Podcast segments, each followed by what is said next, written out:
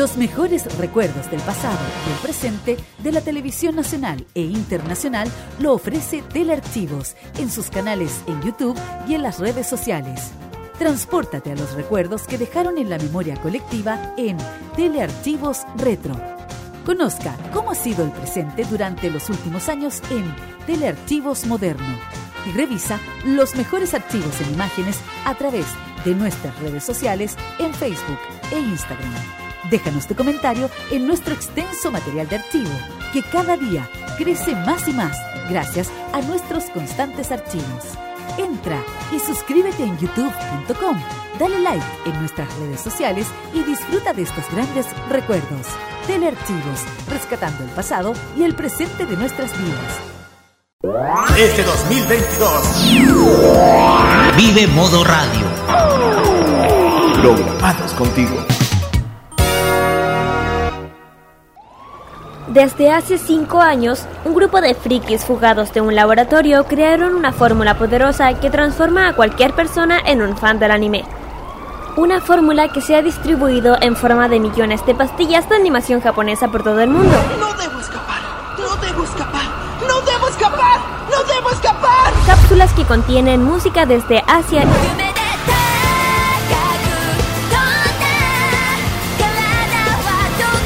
varios litros de jarabe con sabor a videojuegos. Manga y cómics que se entregan cada sábado en la tarde. Desde ahora, Kirari Nusaki Ojeda, Carlos Pinto, Dani Bru y Roque Espinosa levantan el telón de una tienda que atiende desde hace más de 200 episodios. Konnichiwa, Fanmasha Popular e. Damos inicio a Farmacia Popular en modoradio.cl.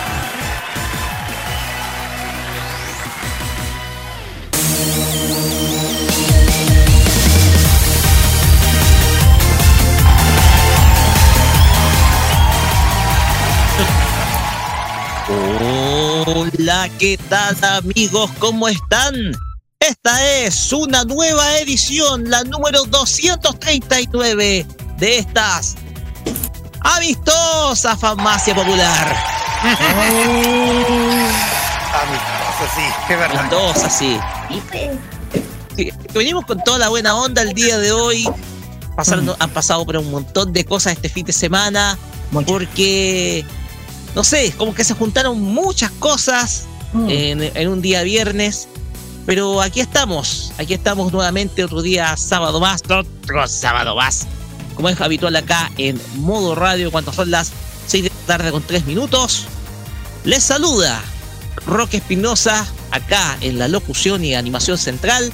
Y conmigo, como es habitual, están quienes me acompañan todos los días sábado y que durante el día de ayer y día estuvieron en una exploración en Estación Mapocho. Saludamos cordialmente a Kirein Usayo Ojeda y Carlos Pinto Godoy que vienen desde la Expo Game Samsung 2022. Chicos, Así es, muchas gracias, Roque. Buenas noches, eh, buenas tardes, buenas noches, chiquillos. ¿Cómo estamos? Así es, un, un sábado, un fin de semana muy movido. Y ni les digo, ¿saben qué? Llegamos muertos y hace un... Llegó. El calor que ha vuelto a Santiago no me gusta para nada. Pero lo bueno, Roque, hay que decir una cosa. Los eventos en el Mapocho, en el mundo friki, volvieron con esto.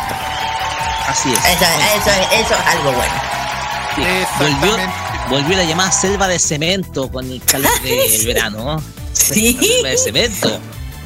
Sí, hasta más calor. Mira, yo, yo al mapocho yo le digo que es una eh, eh, es una madriguera de hormigas. ¿Por qué? Porque con hay, se forma tanta gente que como fueran hormiguitas chiquititas de de lejos. Y con un calor que ni digo. No, se hacía un, tre- un tremendo calor allá en Santiago. Muy buenas tardes a todos que nos escuchan. Y bueno, aquí está está súper. Bueno, yo y Kira eh, emocionado por ir a, a este evento Expo Game que traemos, hemos entrevistado a muchísima gente Mucho. de, relacionada con el mundo de la tecnología, además de los emprendedores que siempre nos, nos apoyan. De todas formas, eh, bueno, todos lo, pudieron ver en el Instagram Live de Mod Radio del pasado viernes. Igual agradecimiento especial a la gente de Samsung Sí, que por, por la invitación. Sí, un agradecimiento a Samsung de darnos la oportunidad de acreditarnos y poder asistir a este gran evento que es el Expo Game. Total, mira, aquí dice Roque con Samsung un 7, nada hay que decir de ello, te juro. eh, siempre hay Samsung, así que eh, aparte que tuvimos la inauguración de su nueva tienda en el Mall Plaza de Espucio. Así que han estado muy... lo- Los eventos este, este- estos días van a estar, ¿sabes cómo? Full. ¿Te digo? Full. Tenemos que dar las gracias a Samsung porque ustedes sabrán, durante esta semana sorteamos entradas para la Expo Game de este fin de semana, que culmina el día de mañana con su última, ul- último día. Pero, como lo contaban los muchachos, sin duda alguna, una experiencia asombrosa fue la que tuvimos durante, durante estos tres días, porque sin duda alguna ha sido todo un, e- un- ustedes sabrán hacer un evento eh, un evento en estación Mapochos eh, sobre todo en el calor es una experiencia que es difícil pero que al final se disfruta al Sí, por todo caso. Y además que eh, tuvimos un récord en Instagram, más de 28 personas eh, observando. Así que bueno, tú fue muy bien. Yes. Muy bien. Bien. Bueno, como ustedes sabrán, todos los detalles de la Expo Game los vamos a tener en el programa de la próxima semana. Ya, nosotros la próxima semana vamos a estar comentando respecto a la Expo Game, pero cómo les fue fue la experiencia de los muchachos, etcétera. Porque el día de hoy tenemos algo muy especial en nuestro programa. Porque tenemos nada más y nada menos que invitado. Así es. Y en esta oportunidad hago la invitación a Carlos Pinto Godoy. Destino a Carlos Pinto Godoy a que presente quién es el invitado de esta tarde. Bueno, como ustedes ya saben, ahí tenemos muchísimas sorpresas durante esta jornada y, y si ustedes se dieron cuenta, vieron tantas cosas dentro de nuestra programación y también en lo que hemos hecho en todas las coberturas. Pero lo que mm, ustedes ya sabían que ya, ya está en el aire varias señal, una señal preferida por toda la fanaticada que es Energy, que tiene tres señales por ahí. Y hoy día tuve, tengo la oportunidad de, de traerle aquí en este programa Farmacia Popular de Modo Radio a el mandamás de, de, este medio de comunicación que de a poco se está haciendo fruto dentro del mundo friki alrededor del país y quizás en América Latina y el mundo de la galaxia. Señoras y señores, eh, tengo el gusto de presentar a José Sangüesa, fundador de Energeek. Para mí, para José, mí, ¿cómo estás? Muy buenas tardes. eh, muchas gracias. Yo acá eh, lo voy a decir, lo voy a transparentar. Yo escucho la farmacia desde 2017 y para mí esto, eh, esto es súper bonito porque yo so- soy uno de los auditores que siempre escucha o escuchaba cuando había tiempo eh, el programa y, y estoy muy agradecido por la invitación. Hola, gracias a ti por abrirnos a abrirnos eh, la oportunidad de hacerte de hacerte esta invitación de que compartas con nosotros un programa en esta tarde, porque igual tengo muchas cosas que comentar, eh, cómo nació la idea de tu proyecto Energy y un montón de cosas más, un proyecto un proyecto bastante interesante de multimedia. Entonces, todo eso lo vamos a estar viendo el día de hoy porque hoy día va a ser un programa muy especial, vamos a tener una entrevista contigo, vamos a estar hablando durante este primer bloque también eh, también me gustaría que estuvieras con nosotros también para que compartieras precisamente eh, cómo hacemos nosotros el programa. Y desde luego eh, pasarla muy bien esta tarde que es el propósito, pri- propósito principal para el cual fue creado este programa José. Yo acá listo y dispuesto para un nuevo capítulo de la farmacia. así es. Pero aparte José porque tenemos un montón de cosas que conversar de hecho conversamos mucho el día jueves tenemos un montón de cosas que conversar. También tenemos eh, secciones, porque las secciones que son tradicionales en nuestro programa no se transan, no se mueven. Por ejemplo, el- con nuestra amiga Kira, que en esta ocasión eh, nos va a hablar de otro festival tradicional de Japón. Sí, vamos a hablar de otras, ya sabes que se llama Matsuri. Bueno, hablar de un tema, un festival que lleva trincetarios. Es muy antiguo, eh, se llama Tsugaruha y Na- Natsumaru, que aparte es un festival, son lugares muy emblemáticos en Japón. Así que vamos a conocer un poco de este sitio y qué es este festival tan importante en Japón, que ya que decir que ahora en Japón están en... no, De otoño. Otoño, perdón. Están, están en otoño. Me adelanté, están en otoño, así que vamos a hablar de qué se trata. Así es. También tendremos emprendimientos geeks, como siempre y es tradicional, apoyando los negocios frikis. Y en esta ocasión tenemos a Por parte de Japón, Otaku Crazy, por parte de Corea, Boo Store. Y también, ah, sin mencionar nuestros avisos clasificados. Exacto, porque también tenemos avisos para avisos de eventos para esta semana y sobre todo la que vendrá próximamente. También vamos a mover nuestro bloque de noticias semana, que es el acostumbrado bloque con el cual iniciamos cada programa, lo movemos cuarto bloque, en donde yo siempre está destinado, por ejemplo, a mi sección. Pero en esta ocasión cedo mi bloque para hablar de noticias importantes. Primero, vamos a hablar de que ha logrado tener amplia sintonía, aparte de Chainsaw Man, que ha sido la, la serie más esperada de, último tiempo, porque han habido otras series que también han dado que hablar y todo eso lo vamos a comentar en nuestro primer bloque, además de la llegada de una conocida serie a las pantallas de etcétera.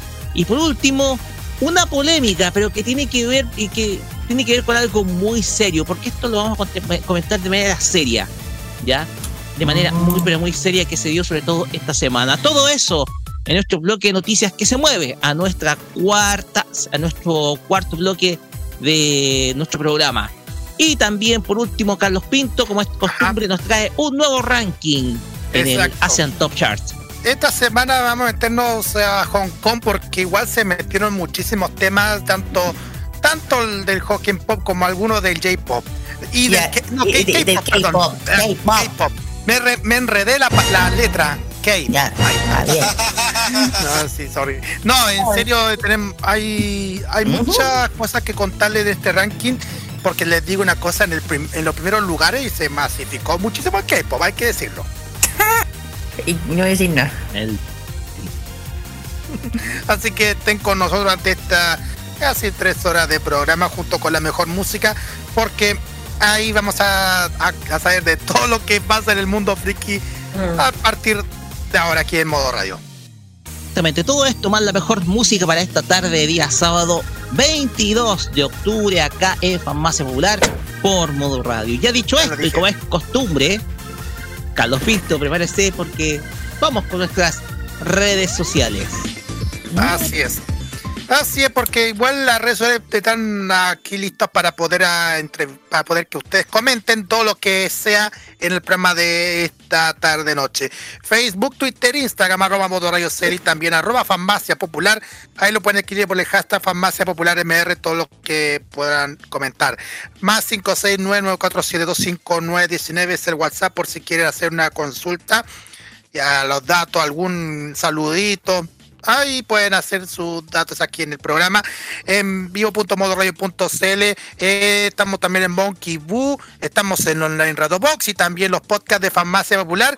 Y por si no lo han notado, algo, algo, algo, una sorpresita que tenemos aquí en modo radio y quiero darle el pase a José porque hay una sorpresita que tenemos tanto en modo radio. Sí, Cuéntenos, porque, José.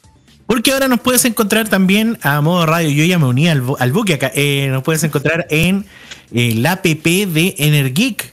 Buscas en www.energic.cl y abajito eh, de la radio del reproductor está descarga app y puedes escuchar modo radio en todos lados.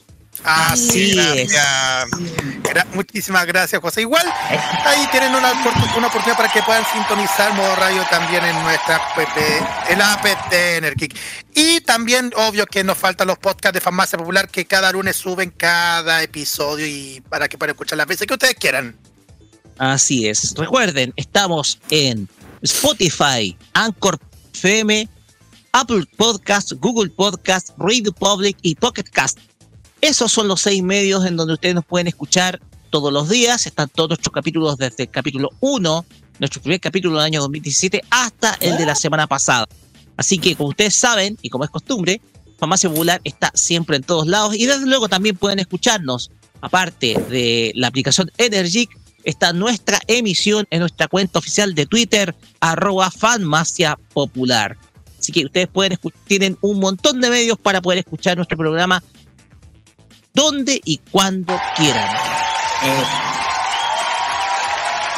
Pues bien, junto con eso hay que, ya entrando en terreno ya para dar inicio a nuestro programa, queremos mm. dar las gracias desde luego a, a, a nuestro amigo nuestro amigo José por darnos la oportunidad de colocar modo radio en la aplicación de Energy, porque sin duda alguna esto ha ampliado mucho más nuestro horizonte de nuestro horizonte programático, así que nuestro alcance también, así que en ese sentido te agradecemos. Ya luego vamos a estar conversando al respecto, pero es momento de iniciar desde luego con buena música para esta tarde de sábado. Y esta oportunidad lo vamos a hacer con el opening de una serie que igual ha dado que hablar, producto que está, no está, la lista está ah. disponible, pero se pueden ver por otros medios, no sé. Ya lo vi. Ah. ya lo vi. Me adelanté. Se adelantó nuestra amiga Kira. Porque lo que vamos a hacer es escuchar a Tatsuya Kitani, este artista quien interpreta el opening de la serie del una de las la última serie de Bleach, el retorno de Bleach después de 10 años. Esto es el opening de la serie Bleach Thousand Year Blood War. Esto se llama Scar, canción que es la portada musical para esta farmacia popular número 239 acá por modoradio.cl. Vamos y volvemos con nuestro invitado José Sangüesa de Energy para estar conversando sobre esto y mucho, pero mucho más. Así que vamos y volvemos.「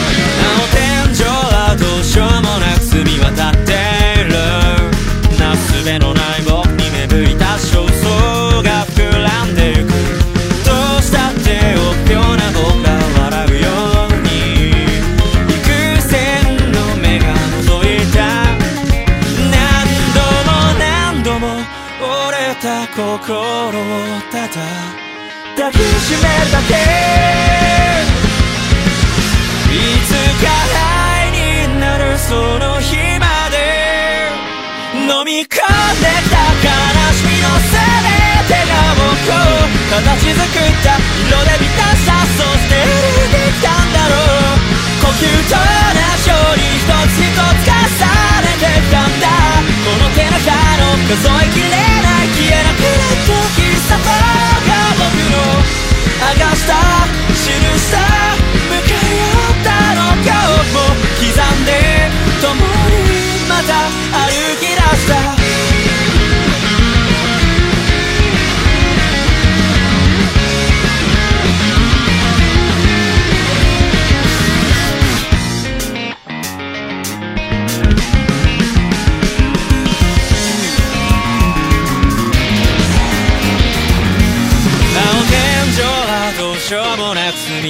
ている心地る風帽子のように胸さがなついてくる。どうしたって痛み傷を癒すように。諦めと僕手を引いた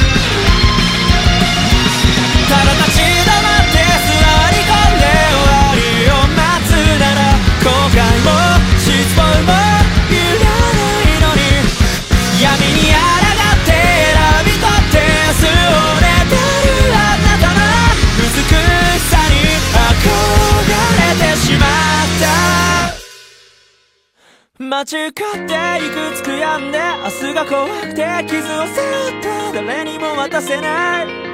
僕だけの痛みだ。飲み込んできた悲しみの全てが僕を。形作った。色で満たさそして歩いてきたんだろう。呼吸と同じように一つ一つ重ねてきたんだ。この手のひらの数えきれない消えなくなった必殺が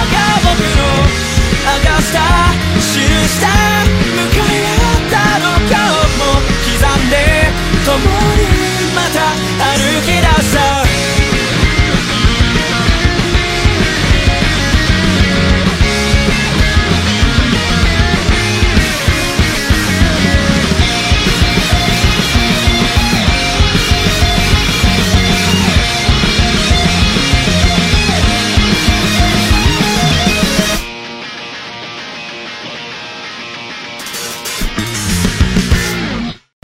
entretención del fin de semana está en Farmacia Popular en modo radio.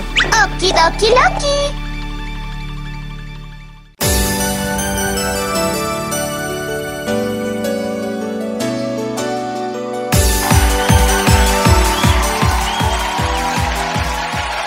Continuamos acá en Farmacia Popular por modo radio y llegamos a nuestro primer bloque que como es tradicional y como esta musiquita llama, porque esta es nuestra musiquita de momento especial, vamos a tener ahora una conversación bastante buena onda junto con José Sangüesta, porque este, este rato lo vamos a hacer, lo vamos a hacer para conversar, para conversar de muchas cosas, hacer algunas preguntas, consultar respecto a varias otras. El tema acá es que antes de ir con las preguntas, dejemos que nuestro invitado se presente. José, díganos, Eh, como diría Segundo Fernández, ¿quién es usted? Yo nací de mi, del amor de, de mi padre y mi madre. Mi padre Adolfo Hinojosa, mi madre Gladys Narrón. En una noche de pasión. Eh, fui concebido en, en medio de la polémica, nacido en Ovalle. Eh, después, después de una tragedia de amor, eh, llevado, exiliado al sur y después de vuelta a Santiago. Desde niño muy fanático de la radio. A mí me encanta la radio. De hecho, yo eh, soy hombre de radio desde los 16 años. Eh, la mejor experiencia de eso fue porque mi abuelo era muy asiduo a escuchar radio. Entonces, mi abuelo, el Tala, el Tata, mi Tata, era quien me inculcó de alguna manera este, esta pasión por la radio. Y cuando tuve el acercamiento con el locutorio a los 16 años, me enamoré inmediatamente. Amor a primera. En síntesis, soy un eh, eh, romántico viajero, no fanático de la U, pero sí fanático de, la- de las comunicaciones. Eso. Así que en- en- eh, esa es mi biografía. La biografía en breve. Sí. Perfecto. En primer lugar, gracias José por aceptar nuestra invitación. Es una invitación que nosotros te hicimos, eh, que, que te hicimos cordialmente. Gracias a Carlos, quien gestionó precisamente esto. Así que desde luego, pásalo bien, pásalo bien, porque el propósito de este programa es que los invitados lo pasen bien y que puedan disfrutar también de la conversación, incluso por interno, mientras estamos realizando, la- cuando se está tocando la música también. Si yo muy callado, yo les voy a decir algo muy a, a la gente que está en casa. Estoy muy nervioso. Muy nervioso. Pero ese, eh, el nervio no es un nervio malo, sino es como eh, los contábamos cuando estábamos fuera del aire. Yo a los chicos los escucho desde hace mucho tiempo y es como que los conociera de hace mucho tiempo. Entonces cuando te estáis conociendo, igual es como que estáis tratando de soltarte un poco. Estáis tratando de caminar un poquito. Entonces, háganme las preguntas, yo les contesto sin ningún problema. Eh, Bien, vamos a comenzar con ¿quién más? Primero Ah, con las damas, Ah, con sí. Kira. Kira, Ah, sí. por favor, Yo. adelante.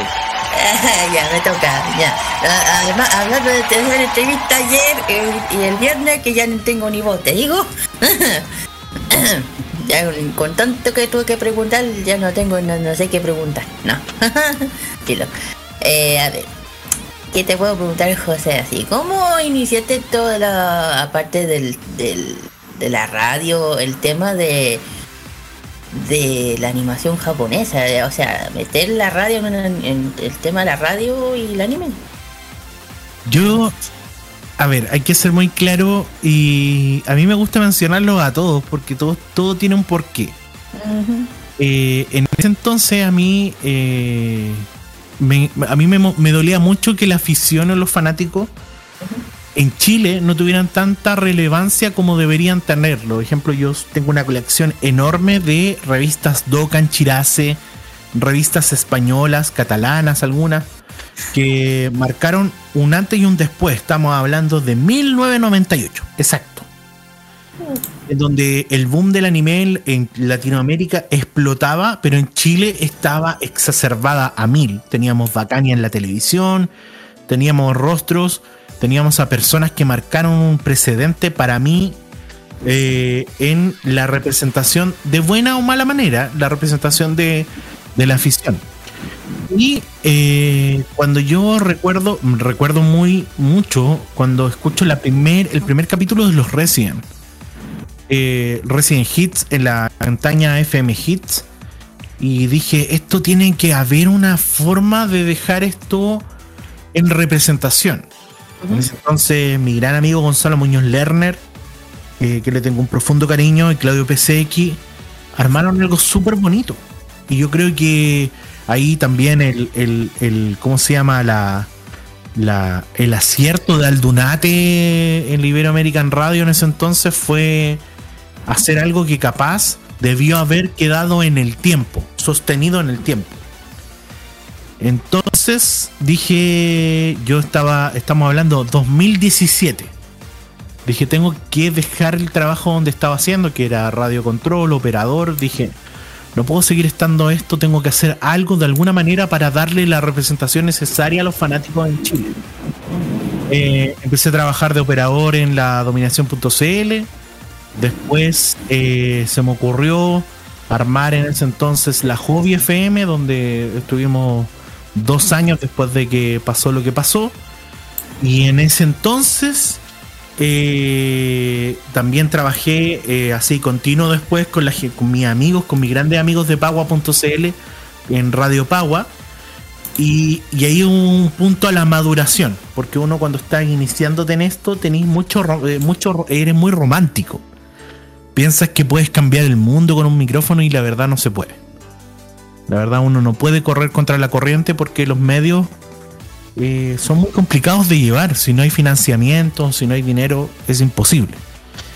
Eh, pero en, resumidas cuentas llegué al anime por el boom de Bacania. Llegué al anime por el boom de las revistas. Y el anime llegó a mí en momentos de fantasía que tenía aquí afuera en el patio con una tele de blanco y negro que me regaló mi abuelo eh, sintonizando tardes de anime o madrugadas de serie o viendo el Happening con Ja, que me encanta. Eh, eh, que bueno, que ahora hoy en día está súper funado el humor y todo lo que quieras, pero fui un chico que fui criado por la televisión en, a punto. La televisión a mí me ayudó mucho a imaginarme muchas cosas y a avanzar en, en esto que hoy en día eh, estoy trabajando, que es televisión a la larga. Es, increíble. ¿Puedo pedir un poquito de palabra, Kira? Porque, sí, sí, sí, yo no tengo tantas preguntas. Porque, porque crecimos igual, sobre todo con Kira. Ah, sí. Porque nosotros éramos los que veíamos tardes, tardes largas de animación japonesa, sobre todo en televisión. Sobre todo recuerdo, sobre todo mi hermana que vio Sailor Moon desde los 6 años y desde ese momento las tardes de televisión fueron sagradas para los dos para ella y para mí. Nos fuimos fanáticos de la animación japonesa gracias a ello. Bacania fue un programa que cambió muchas reglas respecto al mundo de Oriente, al mundo de Oriente, porque se habló abiertamente de temas referentes al mundo oriental, sobre animaciones que no se estaban dando, sobre todo en la, en, la región abierta. Entonces, es lo que podemos llamar un programa de culto Bacania, que, que vio la luz en el año 1998-99 entonces, nosotros, al igual que tú, tenemos precisamente esa misma génesis. Sabes que eh, yo tuve en pandemia el agrado de entrevistar a Gonzalo Muñoz Lerner. Eh, el programa que hacía en ese entonces se llamaba Estantería Retro, que lo pueden encontrar en YouTube, que tiene una parte con Gonzalo Muñoz Lerner y tiene una parte con Fito Manga.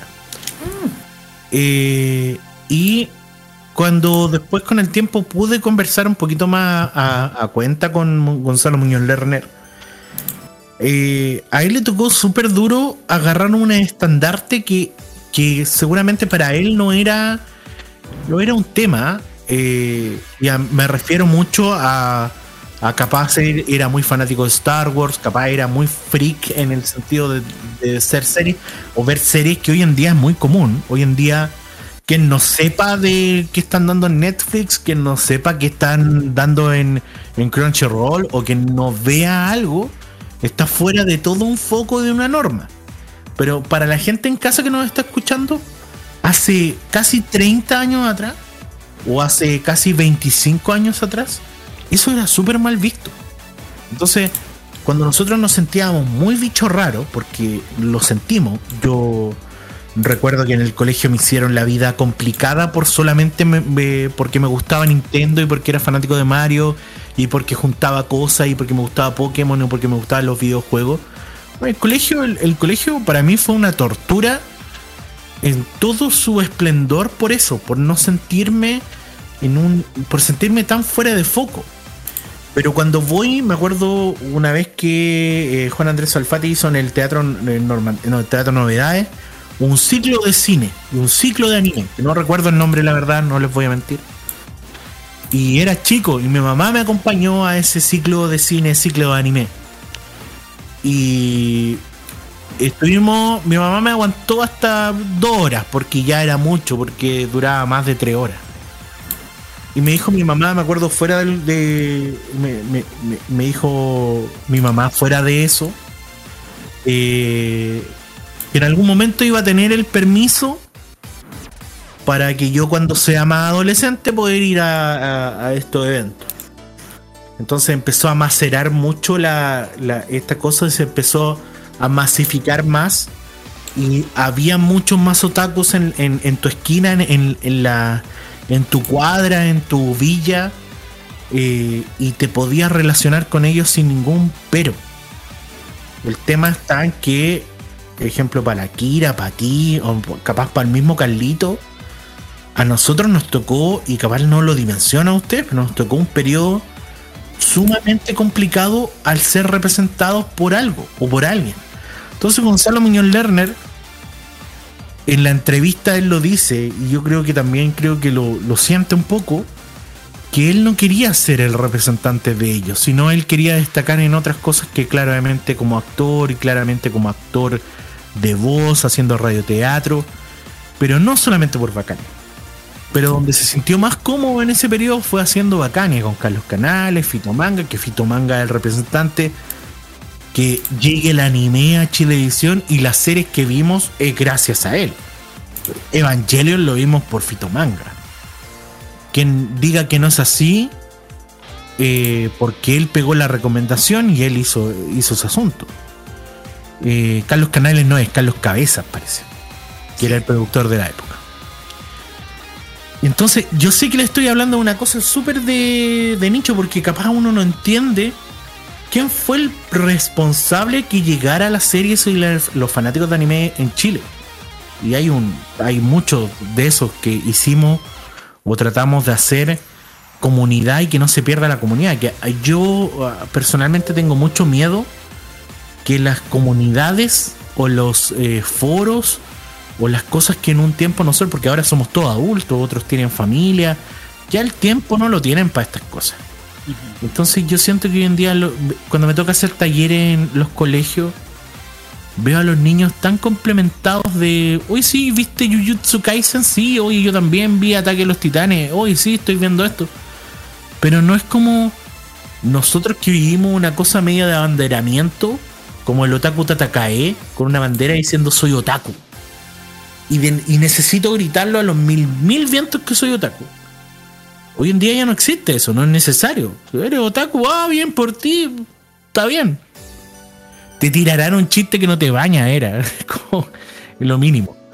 Eh, eso, oye, me- frénenme porque yo me pongo a monologuear muy, muy parecido No, pero es el hábito. Kira, no sé si hay algo más que preguntar.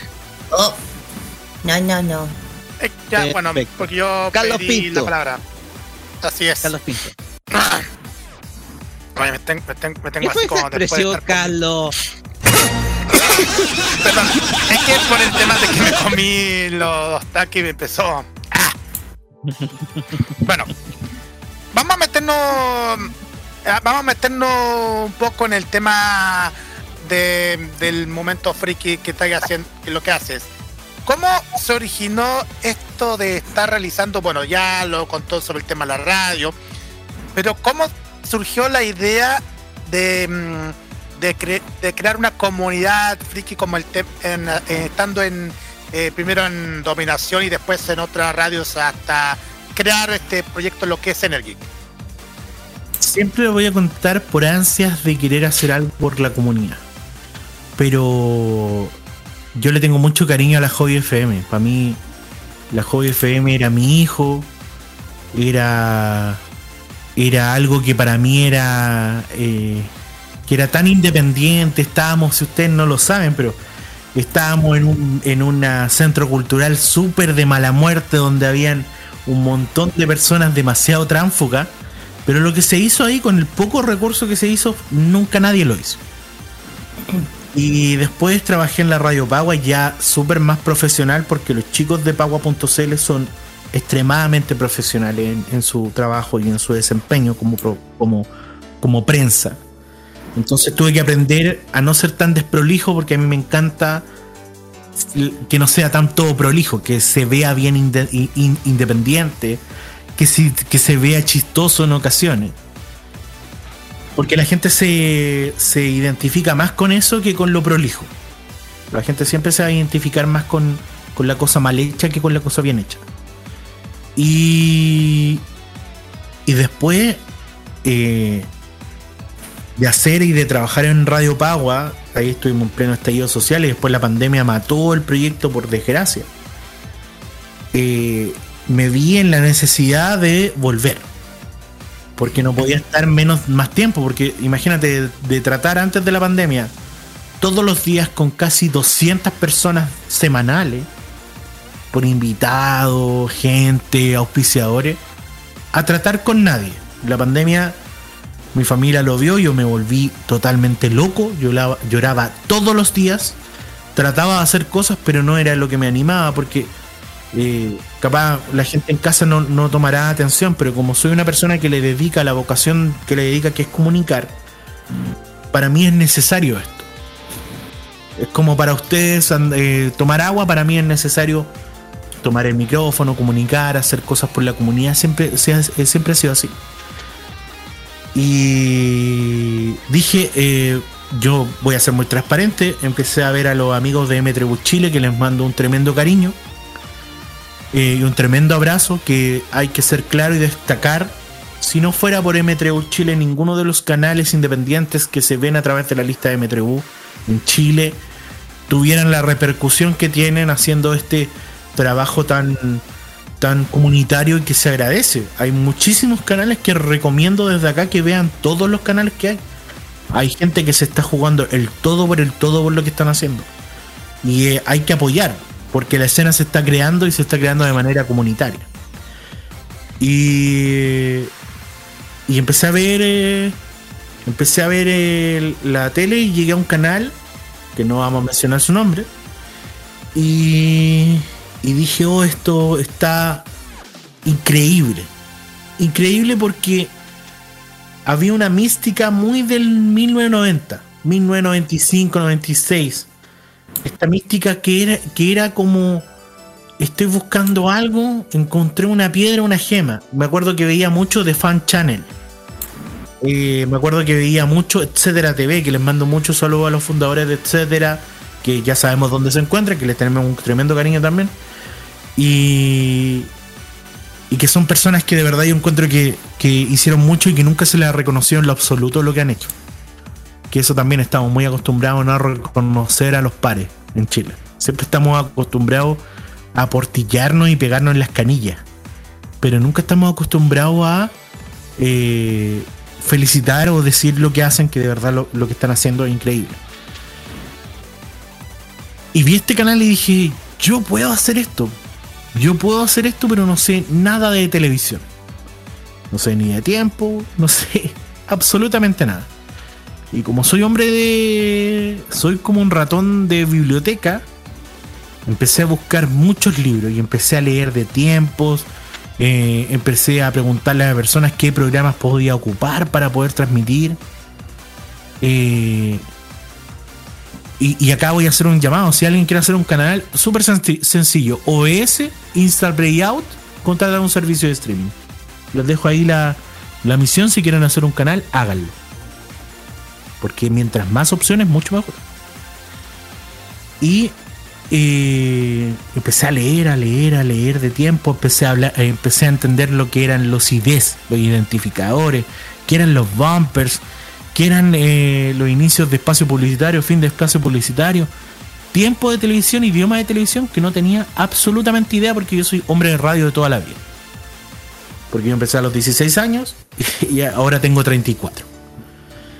Eh, y empecé a aprender, aprender, aprender. Y un 15 de agosto del 2021 comienzan las primeras emisiones de Energic.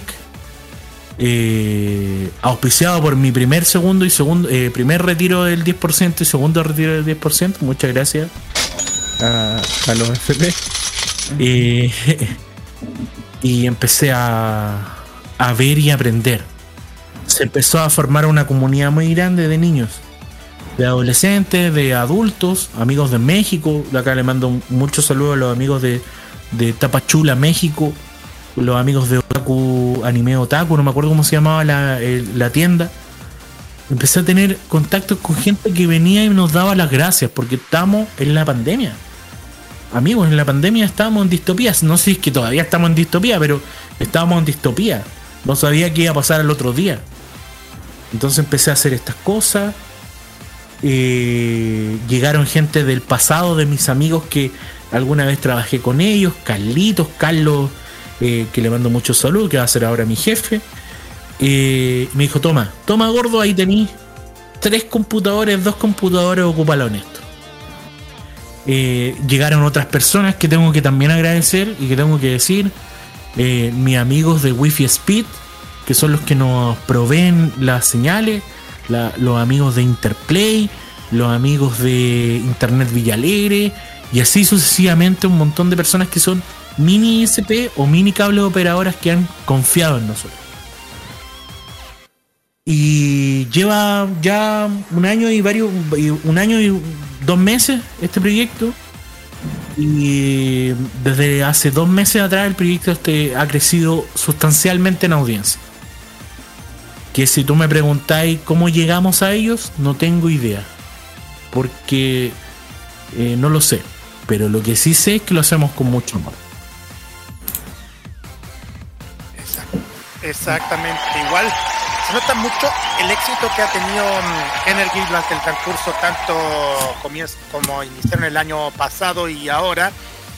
Se evolucionó muchísimo que hasta ahora la gente que está viendo a través de, la, de los operadores locales y también por, el M, por M3U le ha dado mucho, mucho, mucho protagonismo a Energeek últimamente con todos los, contenidos que ofrecen, ya sean los, las series que están exigiendo, como principalmente la producción propia. Sí, eh, es. A ver, porque Energeek se creó pensando en hacer un, un programa de radio. Un canal que fuera un canal de radio. Eh, y empezamos con ese, con los programas originales, que son ellos, y aquí los permítanme mencionarlos a todos, pero son ellos los que mantienen el canal. Los programas originales son los que mantienen el canal. Porque para hacer, porque a mí me gusta transparentarle todo esto a la audiencia. Porque capaz la gente pensará que uno se hace millonario con esto, pero eso es mentira. La gente que los programas que están pagan una especie de mensualidad como todas las radios comunales de Chile. Y son ellos que mantienen el canal. Entonces la gente, los programas se ven muy, muy aceptados por una comunidad que tú mismo lo puedes ver, Carlito, que es una comunidad muy agradecida con los programas. Que le da la preferencia a los programas, que siempre pregunta, que siempre está pendiente. Y, aquí puedo mencionar programas como el Mario con el, Mario con el Yoshi, eh, eh, medio en broma, medio en serio con mi compadre Fernando, eh, y un montón de más para no latear. Son muchos programas. Y ellos han hecho que este proyecto creciera. Porque la audiencia está ahí. Pero, ¿cómo haces que esto sea... o cómo haces que esto se financie con el tiempo? Porque tienes que hacer que se financie con el tiempo. Tú haces que los proyectos se financien con, con dinero. Porque hay que hacerlo claro. Para mí, eh, es muy difícil ahora, si tú me preguntáis, Carlos, en la, muy en la positiva, para mí es muy difícil saber cómo llegamos a tanta gente. Porque no lo sé. Pero sí hay gente anónima que ha venido acá al estudio, anónima, totalmente anónima, a dejar juguetes, a dejar computadores, a preguntarlos cómo estamos, qué necesitamos. Eh, gente, a mí me ha tocado una cosa muy extraña que lo voy a mencionar acá.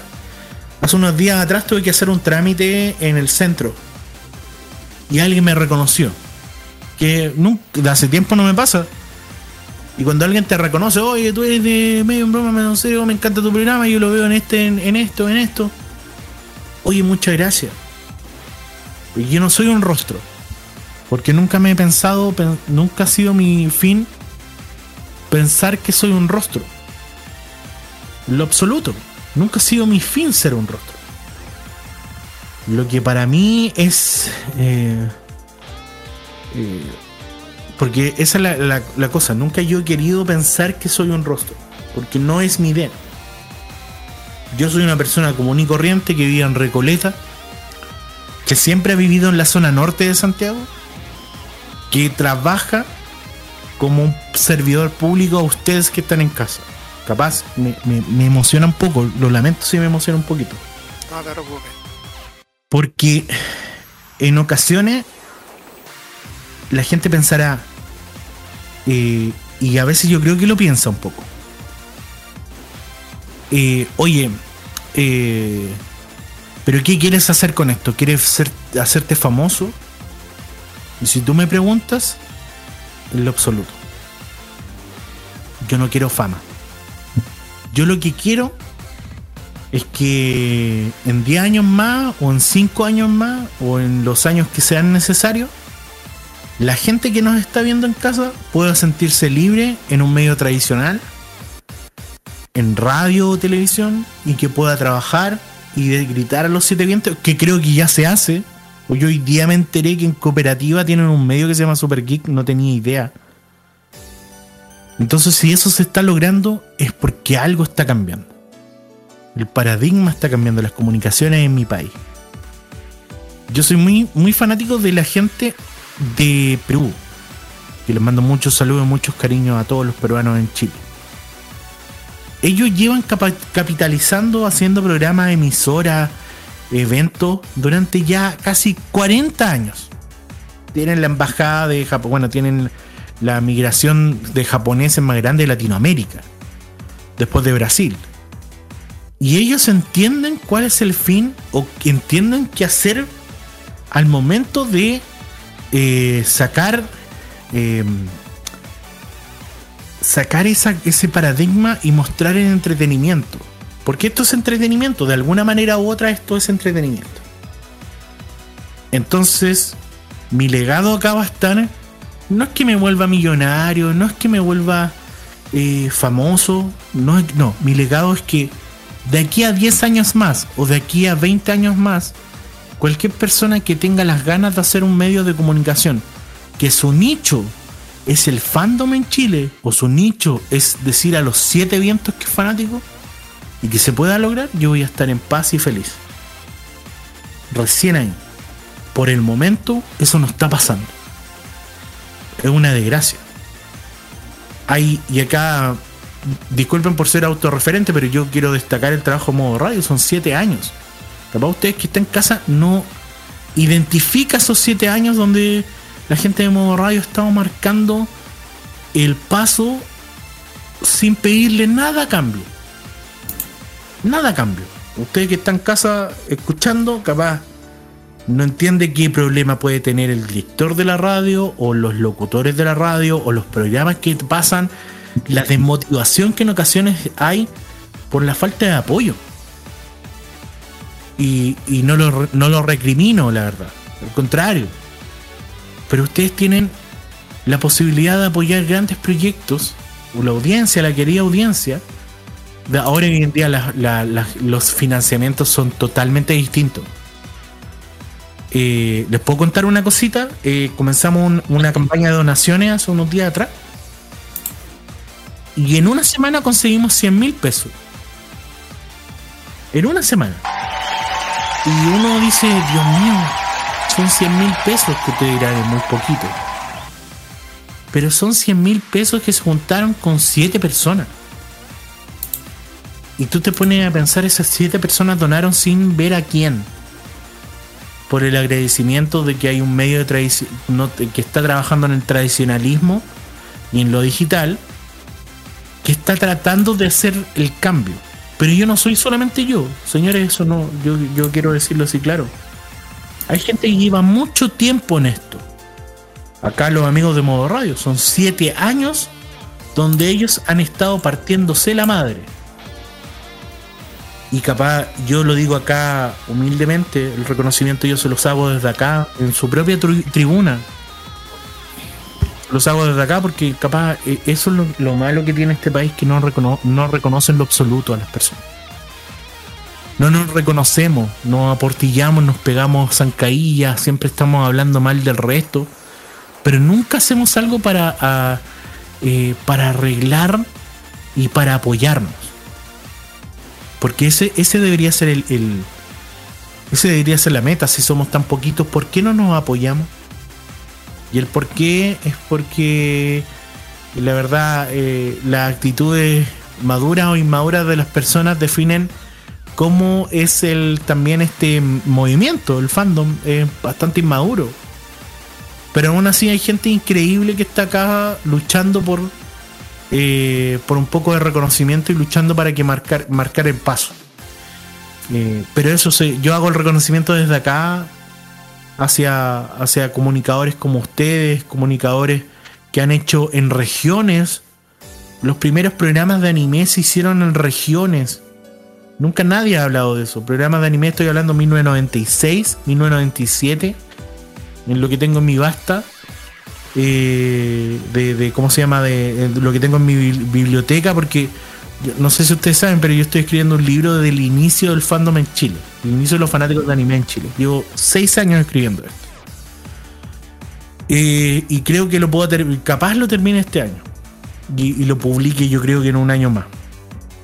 Y por qué quiero dejar este este registro aquí porque hay que hacer hay que dar el reconocimiento hacia los fanáticos. Porque no existe ese reconocimiento. Nadie reconoce a los primeros próceres que hicieron cosas. Próceres me refiero a las primeras personas que se pusieron a hacer cosas por la afición en Chile. Porque está normalizado, es una afición, es un pasatiempo, un hobby. Eh, pero eso, en general eso. Eh, cualquier pregunta háganme, que yo eh, estoy monologueando, ¿no? Lo sé. Primer lugar, eh, muchas gracias por este reconocimiento. Fíjate que eh, nosotros estábamos pensando precisamente, y en esto tiene que ver mi pregunta que voy a hacer ahora, porque me he tocado ser testigo de cómo de a poco los medios de, de comunicación, de todos los que están dedicados al mundo nuestro, fueron desapareciendo a medida que se decretó el estado de emergencia de la pandemia, porque muchos tenían estudios propios, nosotros estábamos solamente, nosotros teníamos un, en un principio está, el eh, modo radio hasta 2019 está establecido en un pequeño galpón en las comunas de Macul, ahora estamos dispersos, pero la cuestión es que los comienzos que hemos tenido nosotros han sido muy, mucho más humildes. Muchos otros medios, por ejemplo, Dominación, Pagua o, mismo Hobby FM, estuvieron eh, tuvieron sus propios estudios, sus estudios, sus propios estudios, tuvieron su eh, se dedicaron también al tema de radio, propia radio control, en fin. El tema es que después vimos cómo estos desaparecían cuando ya eh, se decretó el estado de emergencia. Entonces, ¿cómo, cómo has visto tú, eh, ya mirando desde, desde, finales de los 90 hasta ahora, el surgimiento de este movimiento de medios eh, digitales eh, dedicados sobre todo a la cultura oriental y más que nada principalmente a otro tipo de culturas, porque no solamente está la cultura anime, la cual está muy, pero muy cerrada, eh, era muy cerradísima a los medios tradicionales, sino también, no sé, la cultura dedicada al, mundo mucho más musical alternativo, por ejemplo, el mundo del metal, el mundo del pop de otros lugares, de los cuales nunca se oye. ¿Cómo, cómo has visto tú la evolución de todos estos medios hechos por, por fans poco para satisfacer lo que se el gusto de gente que buscaba tener algo distinto, un paladar, que tenía un paladar distinto de lo que se daba en los medios tradicionales. Para mí, eh, creo que partimos todo muy en la, en, en la forma del amateurismo, que todos parten en eso y nunca está de más ser amateur. No sientan vergüenza en ser amateur, nunca. Y porque mucha gente dice, no, pero amateur y esto falta profesionalismo y todo lo demás. De eso se trata. Las comunidades cuando vienen desde algo de un nicho tan, tan bonito como esto, que imagínate, del sol naciente para este lado. Bueno, yo hablo de ese lado. De, los fanáticos del anime. Ejemplo, hay una persona que lleva muchos años, que, que la gente capaz lo conoce, Sukoe, uchizuke.net una persona que ha divulgado la música japonesa en este lado del charco durante casi veintitantos años. Antes de que llegara la música japonesa, el Suko estaba haciendo eso. Y así hay pequeñas personas, Andrés, que acá es una persona que ni siquiera tiene medio, que era una persona que traía contenido de Japón, estamos hablando de 1997, 98, 99, 2000, 2001, traía tracker, que era bajar estas canciones, pagar para poder bajar estas canciones y distribuirlas de alguna manera u otra. Acá hay otras personas que tampoco son mencionadas. Pablo Taku, que en ese entonces también fue otra persona que divulgaba de alguna manera vendiendo el contenido a otras personas. El Claja, que otro chico que trabajaba vendiendo cosas. Eh, porque esto era así. Hoy en día es tan instantáneo que la gente contrata Crunchyroll y ve anime y chao pescado. Pero hace tiempo atrás, y no hace muy poco, era complicadísimo tener estas cosas. Entonces, entre los medios, yo creo que nació la necesidad de sentir como tal como lo que siento yo, el representación, la representación. Sentirse parte de. Porque nos sentíamos muy lejanos de. Nos sentíamos muy ajenos yo vi a los medios, yo recuerdo muy bien cuando en UCB Televisión, no sé, yo que soy una persona que ve mucha tele, un, saludo también a, Gastón, Centeno, que lo admiro mucho. Eh, prócer y director, que es otro friki que en ese entonces eh, dirigía con una Coleco, con un Atari, eh, con una Commodore, imagínense. en ese entonces, tener esa cosa que hoy en día es sencillo. Porque es sencillo. Recuerdo que cuando yo veía a estos niños, porque éramos todos niños, y nos sentíamos con esta cosa media como de competencia, que era súper absurdo, porque esto, es imposible haber una competencia en esto.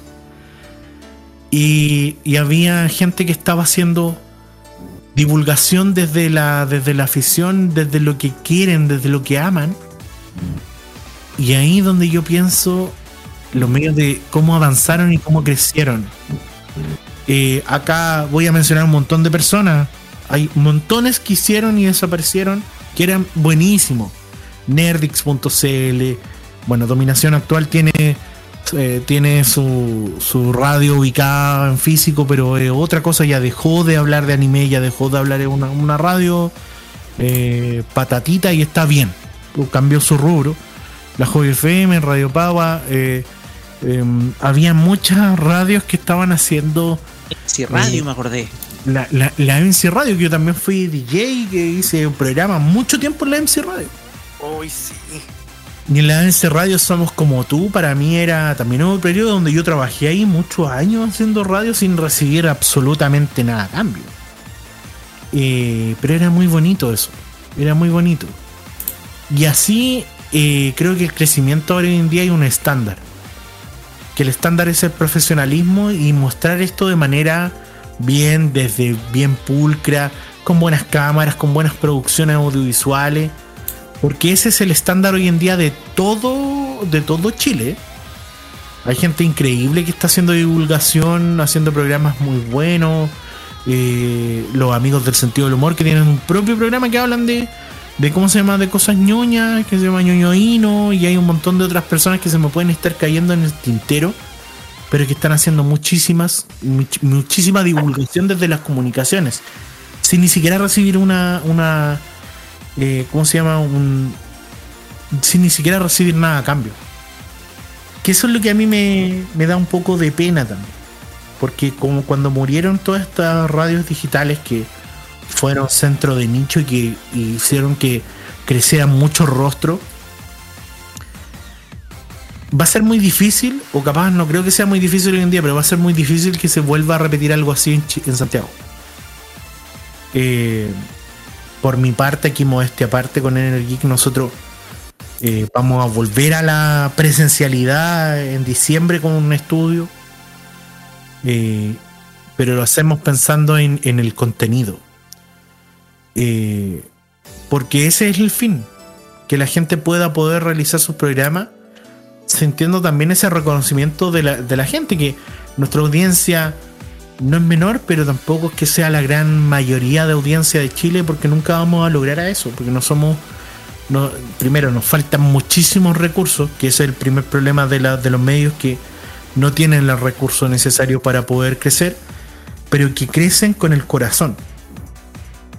Con el corazón.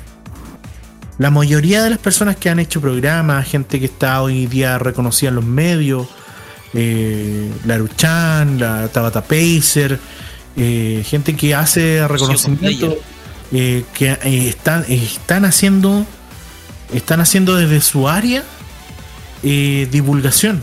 Que eso es lo que a mí, eso es lo que quiero definir. La divulgación es muy necesaria porque hay gente donde creas nuevos fans. Porque no nos podemos quedar con los mismos fans estancados para el resto de la vida. Eso es una locura si eso es así. Entonces, acá yo te, aquí como te resumí, te resumí en muy poco tiempo 25 años de- del crecimiento de los medios de comunicación. Porque hoy en día, porque hoy en día ser, ser friki es algo normal. Pero los medios lo, lo puedo, lo puedo armar en Twitch y ya tengo un medio de comunicación y chao. No necesito establecerme, poner papeles, hacer papeleos legales, ¿no? Ya, ya armé mi medio y lo ves, si quieres lo ves, si quieres no lo ves. Sí, de hecho, a ver, yo me siento interpretado por esas palabras porque, a ver, eh, nosotros como modo radio, nosotros nos fuimos concebidos para hacer una radio dedicada al mundo precisamente oriental. Nuestro enfoque era otro, muy distinto. Eh, queríamos también incluir también el mundo oriental. Pasaron muchos programas, los cuales duraron poco. Pero cuando con Carlos fundamos Farmacia Popular, decidimos hacer algo distinto. Decidimos hacer algo que que jamás pensamos que iba a poder durar, ¿cuánto? Casi seis años, 139 capítulos con el de ahora. Porque yo jamás me imaginé que el programa duraría tanto. Y es porque eh, hay un toque principalmente de gusto y de pasión y de conversación además, con, sobre todo también con Kira, de respecto a las cosas que nos gustan y comentar las noticias que se dan, nuestra experiencia con algunas otras cosas también, porque también la Kira también se dedica también al mundo gamer, cómo compartimos las cosas. Entonces muchas veces esta experiencia a, él- a la gente le interesa y le gusta. Y en muchos casos, que en muchos casos de eso, este medio que no tuvo muchas pretensiones en el inicio, nos ha tocado después estar en las grandes ligas, estar cubriendo la Teletón, cubriendo el Festival de Viña, cubriendo el Festival del Guaso del Mue, eventos grandes, y todo eso con pocos recursos, y todo en ese sentido eh, ha sido más, más que con plata, ha sido con sacrificio y con pasión y con mucho y con mucho amor propio también a lo que se está realizando. Entonces, en ese sentido, yo me siento muy interpretado por lo que tú dices, José, porque esto lo hacemos con un componente de, pasión enorme. Y, y mucho, y que muchos de los otros medios que existieron eh, durante estos últimos 20, más de 20 años. ¿Qué tema? Si tú me preguntáis en la en la profunda, es un temo, es un temor en todo esto. Porque, a ver, para mí, yo siento personalmente que y espero que a todos nos vaya bien. Tengo un pensar distinto. Cambió mi paradigma porque en la FM yo pensaba que la competencia y la competencia y la competencia. En la Radio Pagua nos empezó a ir bien y me empecé a dar cuenta que, ¿por qué competir? ¿Para qué competir si esto es internet? ¿Qué sentido hay? Y después de la pandemia empecé a ver contenido y empecé a darme cuenta que hay colaboraciones grandes y empecé a entender que si no nos ayudamos entre nosotros no hay industria, no, no crece. Eh, recuerdo que en algún momento me decía, me, me, tiraba mala onda Nicolás Copano, que no, pero tranquilo, no nada. Me, me, decía, no, el camionero, el, ¿cómo se llama? El mecánico en un, live de Colemono. Y como yo venía de una escuela técnica como mecánico, que yo no, te soy sincero, no tengo idea de cómo partir un auto, no, aprendí nada. Eh, yo decía, ¿por qué? ¿Para qué? Y el por qué y para qué es porque él viene de esa retórica violenta de la televisión vienes de esa retórica violenta de las comunicaciones tradicionales que tenés que pisotear al otro para sentirte mejor. Él viene de Él viene de esa forma porque e, es así la industria. Pero como yo no voy a entrar nunca a esa industria porque no es mi intención, yo quiero formar industria, quiero formar canales, quiero formar radios para dar la representación a todas las personas que se sientan naturales y no crear rostros. Porque la gente está aburrida de eso. La gente está hastiada de las personas que son una falsedad total en la televisión. Ah, no, y acá no es por generalizar. No toda la gente que trabaja en televisión es, falso, porque conozco varios. No, lo son. Pero te digo, él viene de esa retórica violenta. Responderle sería una tontera, porque no es así, porque nunca ha sido mecánico, y porque la gente que es mecánica es la gente que está en los barrios bajos, los barrios de clase media, que está todo el día partiéndose el lomo para tener un poco de plata. Para tener un poco de dinero para mantenerse y que prende la radio para tener un poco de entretenimiento y que escucha al Patito Torres capaz en la radio Corazón o que escucha los tenores en la ADN o que escucha la radio Carolina o que escucha cualquier medio tradicional o comunal de su zona porque se siente mucho más representado por esas personas. Entonces, yo siento que esto va a cambiar, este paradigma va a cambiar cuando dejemos de tirar tanta mierda entre nosotros. Y empecemos a, colaborarnos entre todos. Entre todos. Y acá voy a transparentar, discúlpenme. Yo cuando hablé con los chiquillos les dije, amigos, tengo todas las ganas de ayudarlos.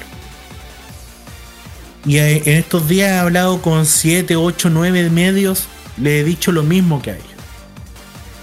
Porque si no nos ayudamos entre nosotros y quitamos todo este paradigma tan estúpido de los medios tradicionales que es una competencia feroz por quién tiene número y quién no. Y no nos damos la mano y no nos apoyamos, nadie crece acá. Nadie va a crecer, nunca. Y el tema está en que hay montones. Hay radios comunales, regionales, que en el primer momento nunca han tenido el, una, el reconocimiento, pero sí tienen el, reconocimiento de, de su localidad. Eh, esto no lo tengo que contar, pero lo voy a contar acá igual, porque creo que se lo merece. eh, hace un tiempo atrás estuve, eh, hablé con alguien encargado de la televisión digital. Por la inquietud de que entre la radio en la televisión digital. Que pongan a las radios comunales en la televisión digital. Porque si no es así, esas personas que no están generando ningún lucro en lo absoluto, mientras los grandes consorcios generan riquezas por entretenimiento. Y el entretenimiento local es mucho más importante que el, entretenimiento eh, metropolitano. Porque hay que ser muy claro que acá hay una dicotomía muy grande sobre las grandes antenas y los grandes consorcios que se escuchan en todo Santiago y que se tienen que escuchar por mala suerte en las regiones y que tenéis que ver televisión y asustados, santiaguinos sorprendidos porque cae lluvia, santiaguinos sorprendidos porque hay una protesta. Siento que los medios comunales, regionales, podrían estar hablando de su localidad y podrían estar creando industria y podrían estar haciendo un montón de otras cosas. Pero el gigante miope llamado Metropolitana se mira al ombligo y no crece y no le da la oportunidad. Y los domingos en la tele está recorriendo Chile, Pancho Sadera riéndose. Le tengo muy buena, pero nada mal con él. Mientras que podrían estar dando programas locales, potenciando a personas locales. Y eso se puede solucionar con la televisión digital. Te lo digo así abiertamente, se puede solucionar, pero de sobremanera con eso. Y ahí es donde yo digo, es que debe haber una ley de medios yo lo digo acá, una ley de medios que ponga en el eje no limitar y no darle limitación a las personas naturales o personas comunes para poder crear sus propios medios. Porque ese es el problema. No le dan la comunicación o no le dan la mano a las personas que quieren crear comunidades o que quieren crear cosas y después desaparecen como la Radio Pava, como la Hobby FM que desapareció pero por un problema administrativo y por gente que no fue capaz de hacer las cosas bien.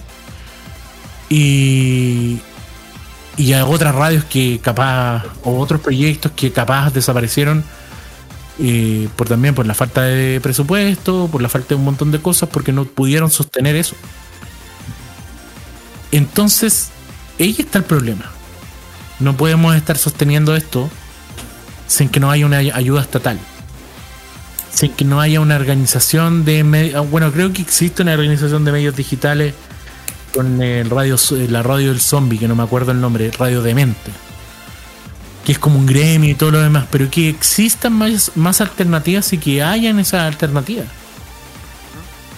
Porque si no lo existe, si no hay alternativas, si no existen alternativas, no hay un crecimiento de la industria. Industria de entretenimiento, comunal o regional. Y si eso no existe, hay que ver cómo darle la facilidad a las personas que puedan comunicarse. No solamente la gente que le gusta el anime, cualquier persona que tenga ganas de comunicarse. Eso. Interesante esta explicación y también con esta conversación que estamos haciendo, José. Carlos, este programa. usted tenía algo que decir porque eh, ya estamos cerrando, ya estamos cerrando el bloque. Sí, justo, justo el tiempo se amerita, pero una cosa, chica eh, lo de Energy. ¿Hay sorpresas para, mm, para el transcurso de este año y lo que queda para el próximo? Bueno, lo que queda de año, que queda re poquito, es que a final de año tenemos nuestro propio estudio. Eh, en estos meses, la señal 1 y la señal 2, que es la señal Fampo, nuestra querida señal Fampo, dirigido por Carlito que está acá, tiene muchas sorpresas. La señal 1 vuelve a programación más regular le vamos a dar mucho más potencia a la, señal radio con programas originales y un montón de otras cosas. Pero prontamente se viene la señal Anímate, donde vamos a tener shows originales y también eh, programas de, que nos pasó la gente del Consejo Nacional de Televisión, que estamos muy agradecidos con ellos. Eh, para nosotros, Energic eh, es, es un comienzo. La única forma que Energic muera es que yo me muera y no va a pasar porque tengo mucha vida por delante. Entonces yo le hago un llamado, si tú estás escuchando esto alguna vez, no nos conoces, www.energeek.cl. Humildemente te hago el llamado para que conozca, conozca nuestro canal. Y, para, para, ustedes, yo tengo que darles las gracias por, poder explayarme tanto en este programa. Y, y agradecido total por la invitación Muchas gracias a ti. Muchas gracias a ti, José. Ha sido una tremenda conversación porque hemos hablado de medios, de cómo hemos estado operando durante últimos, este último tiempo, el mundo de la fanática en los últimos 20 años. Ha sido toda una, una conversación bien bonita y vale la pena precisamente haberla tenido contigo. De verdad te agradecemos muchísimo. Te invitamos a quedarte acá en nuestro programa porque todavía nos queda mucho, tenemos secciones. Y fíjate que ahora vamos con música, porque el primer tema, y como es costumbre, nosotros tenemos, le damos la oportunidad a nuestros invitados a que presenten la, la, la canción. Y bueno, yo te voy a dejar por interno, te voy a dejar por interno, pero esto tiene que ver precisamente con las viejas épocas de la época del otaku del 2000, que, simplemente... Yo soy de esa. esa. Esquira, quien, Esquira quien más representa precisamente ese espíritu. Sí. Yo soy un empedernido fanático del J-Music. Lo, lo, voy a decir. Eh, y soy un empedernido fanático de este viejito que ahora está un poquito enfermo. Espero que se recupere. Ah, y, y, sobre todo de esas grandes épocas del J-Rock y el Visual K. Pero sobre todo del J-Rock en esta transición que tiene este gran artista. Estamos, vamos a revisar esta canción de Gak, Miserable, eh, del año 1999. Acá en la farmacia popular a través de modo radio. Y después, Carlos, ¿qué tenemos? Y después tenemos una gran amiga de la casa, porque siempre nos apoya muchísimo desde el primer día, la queridísima Natalia Sarría. A todo esto, mm, es casi este semestre es el décimo aniversario de Pimpitacua, cual mandamos saludos tanto a Natalia como a Jonah. Natalia Sarria con este tema llamado Blue Eyes del opening de DNA Square. Estos temas que vamos a escuchar a continuación, ¿sí? Y del arcancel. Sí, exactamente. Ahí ahora en Farmacia Popular. Vamos, sí, volvemos con el Fashion Geek a cargo de Kira. Oh.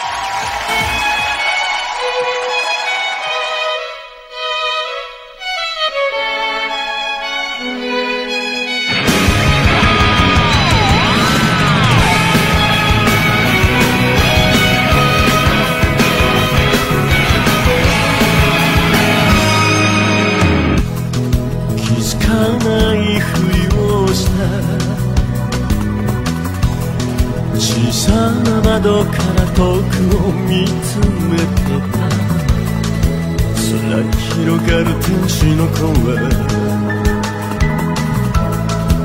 風に抱かれて。瞳に映る。ざわめきは何も聞こえなくて。甘い時のいたずらだと空につぶやいた。回る回る置き去りにされた時間の中。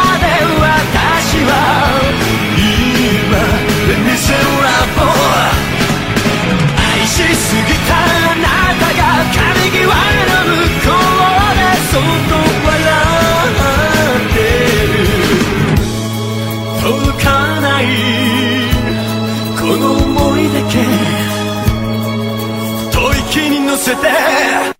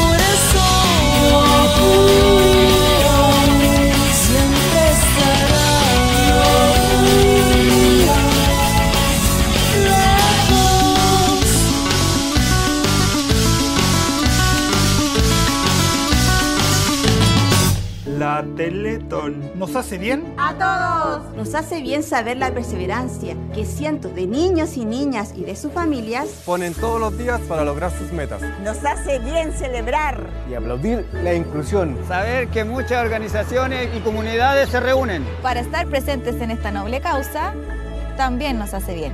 Y nos hace bien ver la entrega de cientos de voluntarios. Trabajadores y millones de aportantes que permiten dar continuidad a esta gran obra. Que es de todos. La Teletón nos hace bien a todos, todos los días. Teletón, 4 y 5 de noviembre y todos los días. Ellos no calientan a nadie, pero les empelota la clase política. Descubre las sorpresas que trae el nuevo Tolerancia Cerdo. Los lunes a las 19.15 y los sábados a las 21.15 hora chilena. Alegra tus noches con The Weekend. Vive Modo Radio. Programados contigo. Toda la onda de Oriente lo encontrarás solo en nuestra compañía. Vive la onda friki en la compañía de Modo Radio. Programados contigo. Toda la moda de Oriente y las curiosidades de Japón están junto a Kira, su fashion geek, en Farmacia Popular.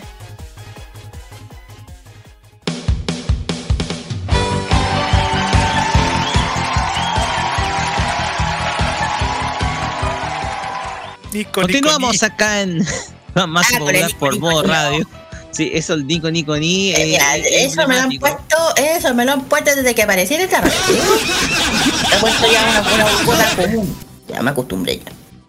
Exactamente. Pues bien, Seguimos acá en Farmacia Popular por Modo Radio y llegamos a la sección en donde exploramos acá, en esta ocasión, cultura musical de Japón, porque esto tiene que ver precisamente con cultura musical, el lugar, por ejemplo, de música, porque generalmente reseñamos artistas, pero en esta ocasión nos vamos con la cultura musical de Japón. Es el Fashion Geek Musics con Kira, que en esta ocasión nos trae un evento musical relacionado con la temporada otoñal que ya se está viviendo en Japón. Aquí estamos en primavera, pero También tocó música. eh, allá en Japón ya están viviendo el otoño. Kira, O sea, claro, a ver. No adelante no vas. No dicho nada. Es que hablar, aparte de hablar de, de música, es también un festival. Vamos, ya- saben que aquí se habla de todo, puede ser de algo festival, de música y otras cosas, más que nada música. Pero ah, más lejos de lo que es la música, vamos a hablar sobre dos sitios muy importantes para Japón. Que es y Napuramura. Es un lugar para conocer los encantos, especialmente de su festival tricentario, que lleva muchos años ya. Bueno, eh, Nabuto y, Ne- como son paisajes típicos del verano de Omori, que yo he dicho muchas veces que de Omori. Eh, este es una gran, es, un grandioso festival que, que desfila carrozas alegóricas iluminadas decorando por el Muje-. Representaciones prehis- eh, de los guerreros en medio de una exclamación vigorosa, acompañado por flautas y tambores, y el festival de Omori de Tabuta de Matsura, Mats- eh, Matsuri, que ya festival, de la ciudad de Omori destacada por su arro- arrolladora popularidad por el festival Hiroshi Nabuda Matsuri, que se celebra en la afuera de la ciudad en los pies del castillo denominado Sugaru. Esta es notablemente por su historia. Se dice que el señor feudal de esa época, presentando durante el, del periodo Edo, que registró más es el más antiguo sobre el festival, data de 1722, de ahí hasta nuestra, hasta no, hasta nuestro año, conmemora más de 300 años de historia, muy larga. El atractivo principal de estos dos es de de Kamenoko Machi, ciudad de, Hiroshi, de Hirosaki, que tiene el objetivo de transmitir los atractivos de, Hiroha- de Hirosashi Nabuta, que son las carrozas que ya he dicho, iluminadas por 10 metros de altura. Aquí también se puede disfrutar de la interpretación en vivo de Hashisen, que es un instrumento musical de tres cuerdas. Y además puedes ver eh, y también ver cómo se fabrican algunas de las artesanías tradicionales de este festival y de este sitio tan importante. La disque, bueno, ¿qué diferencia hay?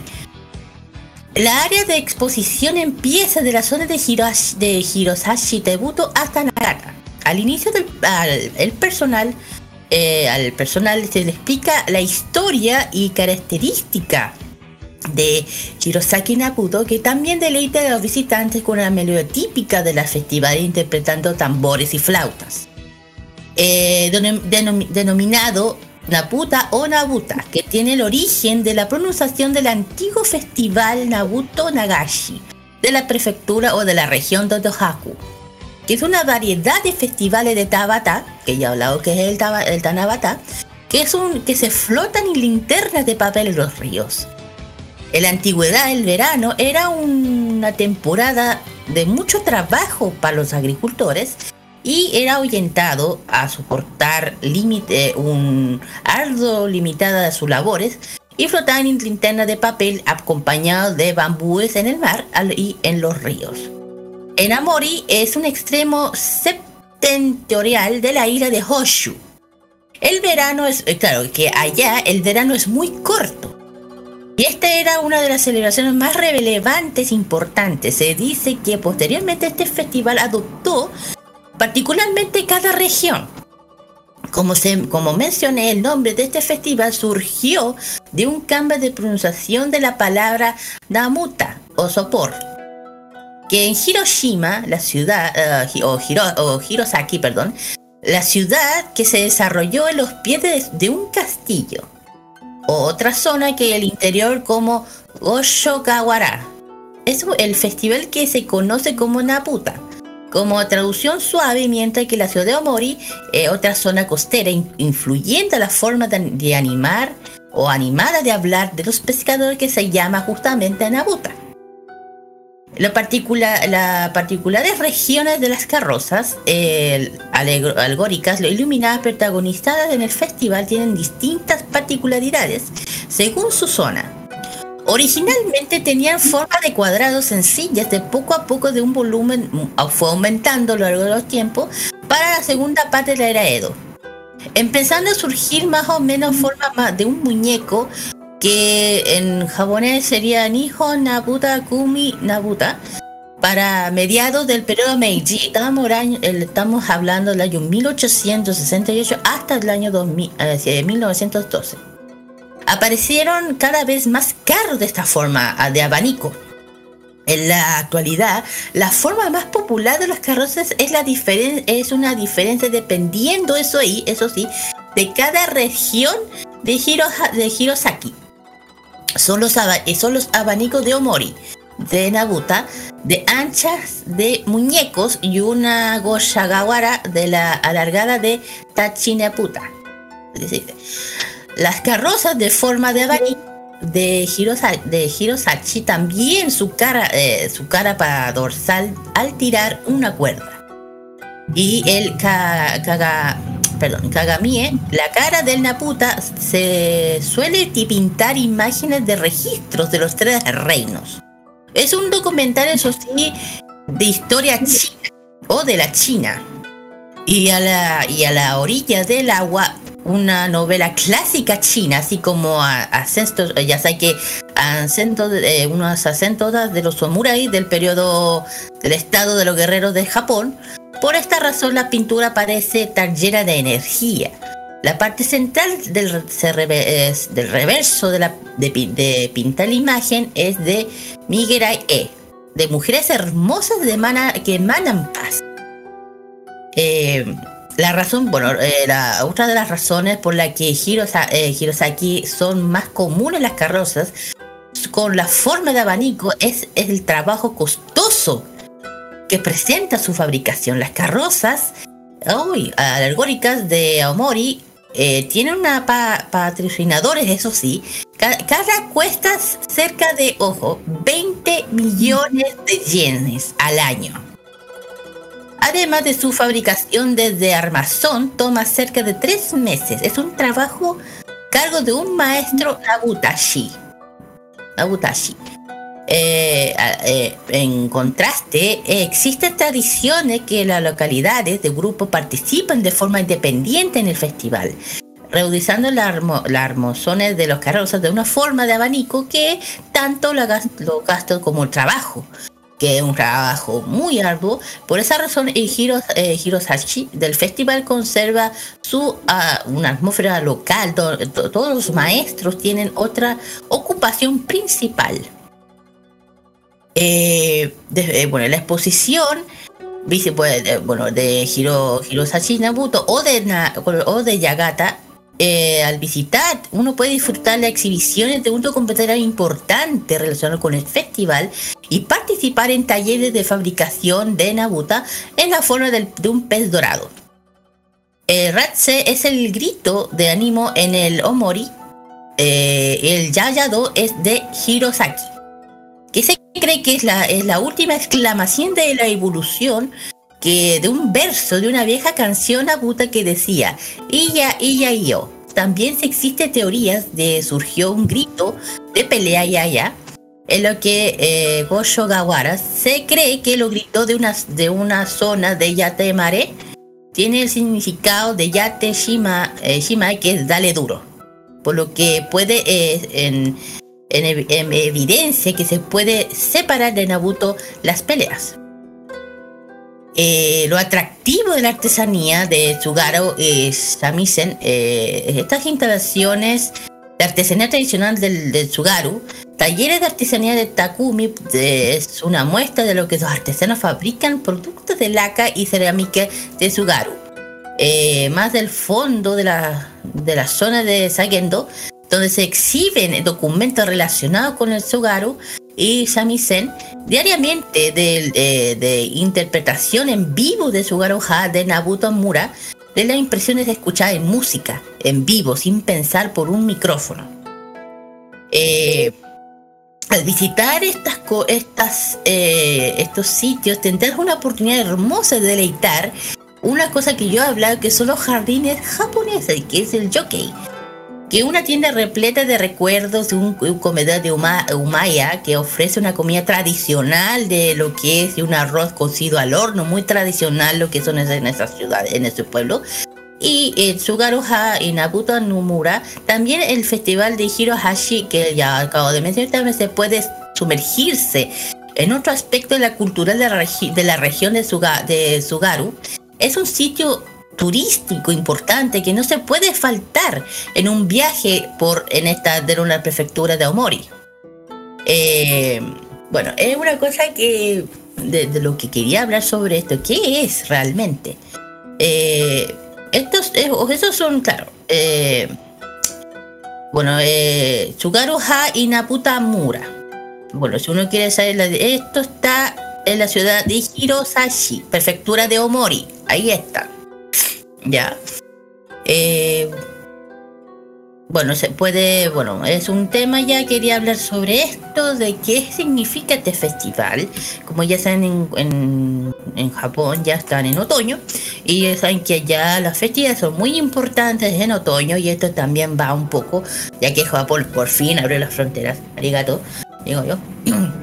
Eh, los que hayan vayan a disfrutar el Japón hoy en día y puedan disfrutar más allá lo que es el anime, la cosa friki, puedan disfrutar lo que ofrece en ese bello país que también son los Matsuri, conocer lo que siempre digo, darse un conocer un poco de la historia, que es bonito.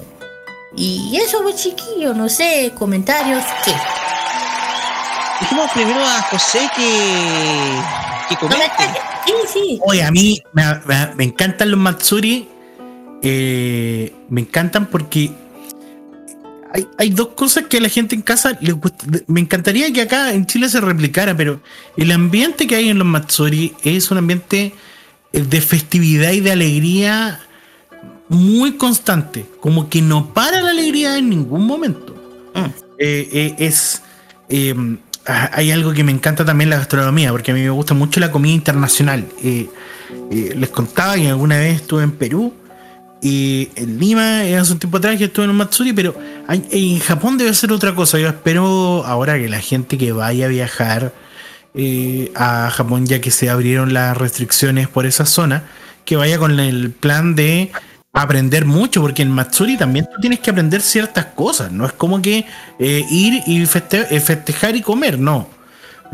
Se aprenden unos bailes, se aprenden una- algunas cositas, es muy atrayente en ese sentido eh, el ambiente que hay en, los Matsuri. Claro, y ojo que cada Matsuri es muy diferente, muy distinto a cada región, no siempre es lo mismo, puede ser lo mismo nombre, pero cada región lo, lo celebra diferente. Por ejemplo, el tema del Tanabata, que es uno de los festivales más importantes de Japón, lo he dicho muchas veces, que el Tanabata de diferente región se celebra de, de diferente mes dentro del calendario lunar, más o menos. Eh, mira, el, tema del calendario unisolar o lunar es un tema bien complicado. no lo voy a Es súper complejo. Pero, eh, y también aparte de aprender cosas de los Matsuri, eh, depende del distrito. En, en- en ciertos distritos, los Matsuri, hay Matsuri que se realizan en la noche, otros que se realizan en la mañana, otros que tienen rituales en madrugada misma.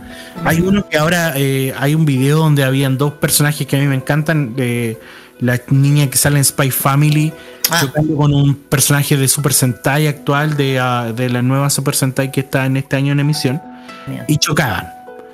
Pero es un ritual que se realiza que eh, eh, se chocan estos muñecos como de papel, así como poniéndole en, en- en cosa medio local para que la gente lo entienda.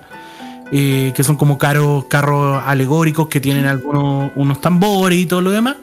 Pero al final los hacen competir y quien caiga es el que pierde. Entonces los hacen chocar y todo lo demás. Hay todo un ambiente. Entonces depende mucho de la localidad, mucho de la tradición. Hay matsuris que se realizan en Año Nuevo, como también se realizan en, en- en Navidad, o en otros se realizan en otras fechas muy emblemáticas también de, de, de aquellas zonas. Claro. Hay que recalcar el tema de los, fe- de, los, de los festivales, claro que se hace Navidad, pero Navidad en Japón no es considerado una cosa religiosa. Es considerado un- una fiesta familiar, pero no religiosa, porque saben perfecto que Japón se rige por dos religiones. Una es el budismo y el, y el otro es el sintoísmo. Así de que hecho, es como casi, y de hecho, bueno, para no desviarnos del tema, más que nada, Navidad es como una especie de segundo día de los enamorados. Claro. Eso más nada por ese lado. Porque está la tradición de comprarle a tu pareja de regalo una, una tarta como un pastel. Claro. Entonces, Eh, por eso, yo lo digo en el sentido que, eh, porque los japoneses, no, no solamente Japón, sino gran parte de, ori- de, de esos- de los países asiáticos, no lo ven como un festival. No, no es una cosa religiosa que nada, es algo que va a pasarlo bien, una cosa como dice un día de los enamorados. Japón, en China pasa lo mismo, en Corea pasa lo mismo. Eh, porque son festivales traídos del extranjero. Y ellos, los de Japón, y siempre son más fieles a su festivales Matsuri que representan lo que es Japón, su religión, su forma de pensar. Ajá, y aparte el Halloween, que también es una cosa extranjera, claro que Japón lo han tenido, lo han hecho mucho más, más, más masivo, de, lo, lo saben hacer con, un- con todo el tutti, con, con todo el tutti, hay que decirlo. Eh, entonces eso. Chiquillo. Las festividades que. Una festividad muy especial, desde luego, con carros alegóricos, son prácticamente algo que los cuales, los cuales estamos habituados de ver. Son significados completamente espirituales, porque como lo comentamos anteriormente, eh, eh, si tú te, lo comentamos hace unas semanas atrás, de hecho, la, el- el enroje- la fiesta del enrojecimiento de las hojas es el opus de lo que era el, eh, el florecimiento de los cerezos en abril. Entonces, se, se celebra el cambio de estación y estos festivales tienen un simbolismo propio de la estación que hoy en día está vigente, que es otoño. Entonces, em, estos significados espirituales que se da, sobre todo día y la noche, donde el invierno representa la noche y el verano el día, y son, eh, esas son representaciones que son propias de la cultura de Oriente y que desde luego se celebran. O sea, para, para, para la gente, para la gente no solamente de Japón, sino también de otros países de Asia, eh, eh, día o noche no tienen significado, por ejemplo, de, por ejemplo, luminoso siniestro, sino que más que nada, o bien o mal, sino más que nada son ambientes distintos a los cuales se les rinde tributo eh, para que la próxima, la próxima estación, las próximas estaciones eh, más, que, más que nada un día de reposo para la Tierra, donde, la donde otoño e invierno representa, por ejemplo, un, un paro de, una paralización de la actividad, mientras que en, en, en, en verano, primavera y verano representa una reactivación de la actividad. Ah, sí. Y, y eso demuestra muchísimo cómo Japón respeta estas, estas tradiciones. Sí, sí, mucho. Bueno, terminamos con el tema del Bayon Geek. Vamos con las canciones. Sí, señor. La primera canción es de los chicos de, de J- J01, que han estado muy, muy activos los chicos con uno de sus últimos combates Rose. Y también tenemos en exclusiva su Tomayo el Time Alive, el ending de Jason Man, que es una de las series que está empezando a romper mucho ya, con todo el power. Y vamos y volvemos con el tercer bloque de emprendimientos geek. Vamos y volvemos. Pura motosierra nomás. Oye. 深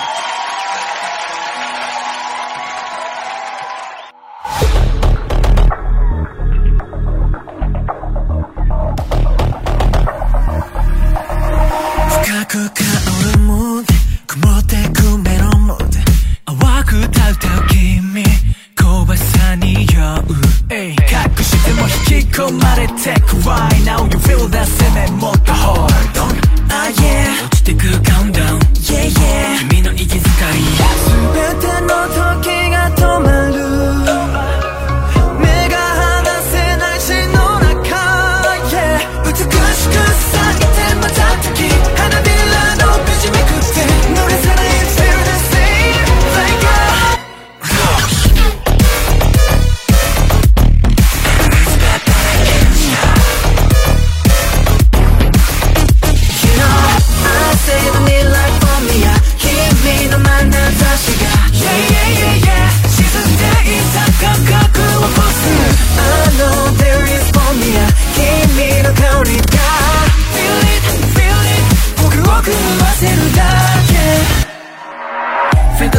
the same feel the same 忘れられない記憶。プリタンプリタンプリタン。それ以外いらない。So what? Everyday 君を探しさまよう会えると信じて。僕が見えるなら Hey Just just take my hand 全ての時が止まる。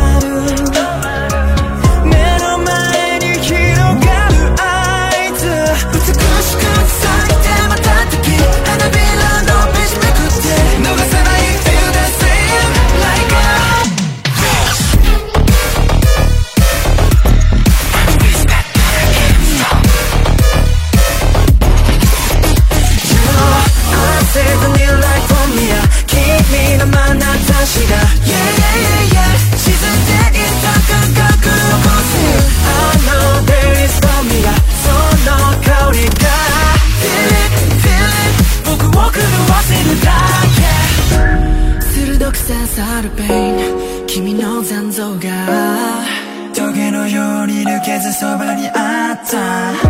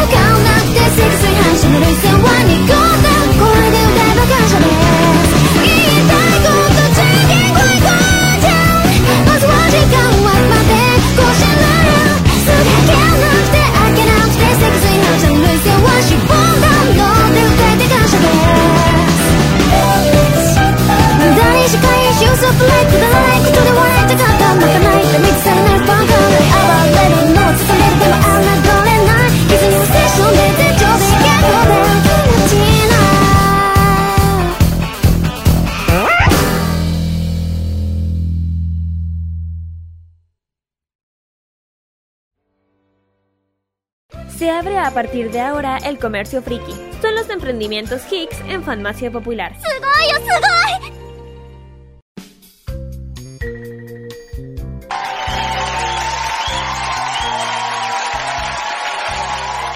Oh, ok, ya hemos vuelto ya del Fashion Key. Vamos con los emprendimientos de este sábado. Han movido, digo yo. En fin. Vamos con el primero, vamos con Boo Store. Este es un emprendedor que se dedica a lo que tanto nos gusta. Sí, el K-pop, lo que domina el mundo hoy en día. Bueno, y justamente ah, eh, trae cositas de los chicos que también dominan el mundo, que andan dando, están todas las chicas con una depresión muy grande.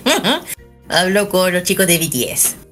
Atrae muchas muchas cosas dedicadas a los chicos. También ofrece también mucho las peluches de cada uno.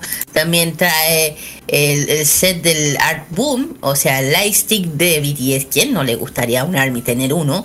Eh, también mucho, también traen a pedido mm, los famosos, lo que uno busca, por ejemplo, los álbumes de BTS también los trae.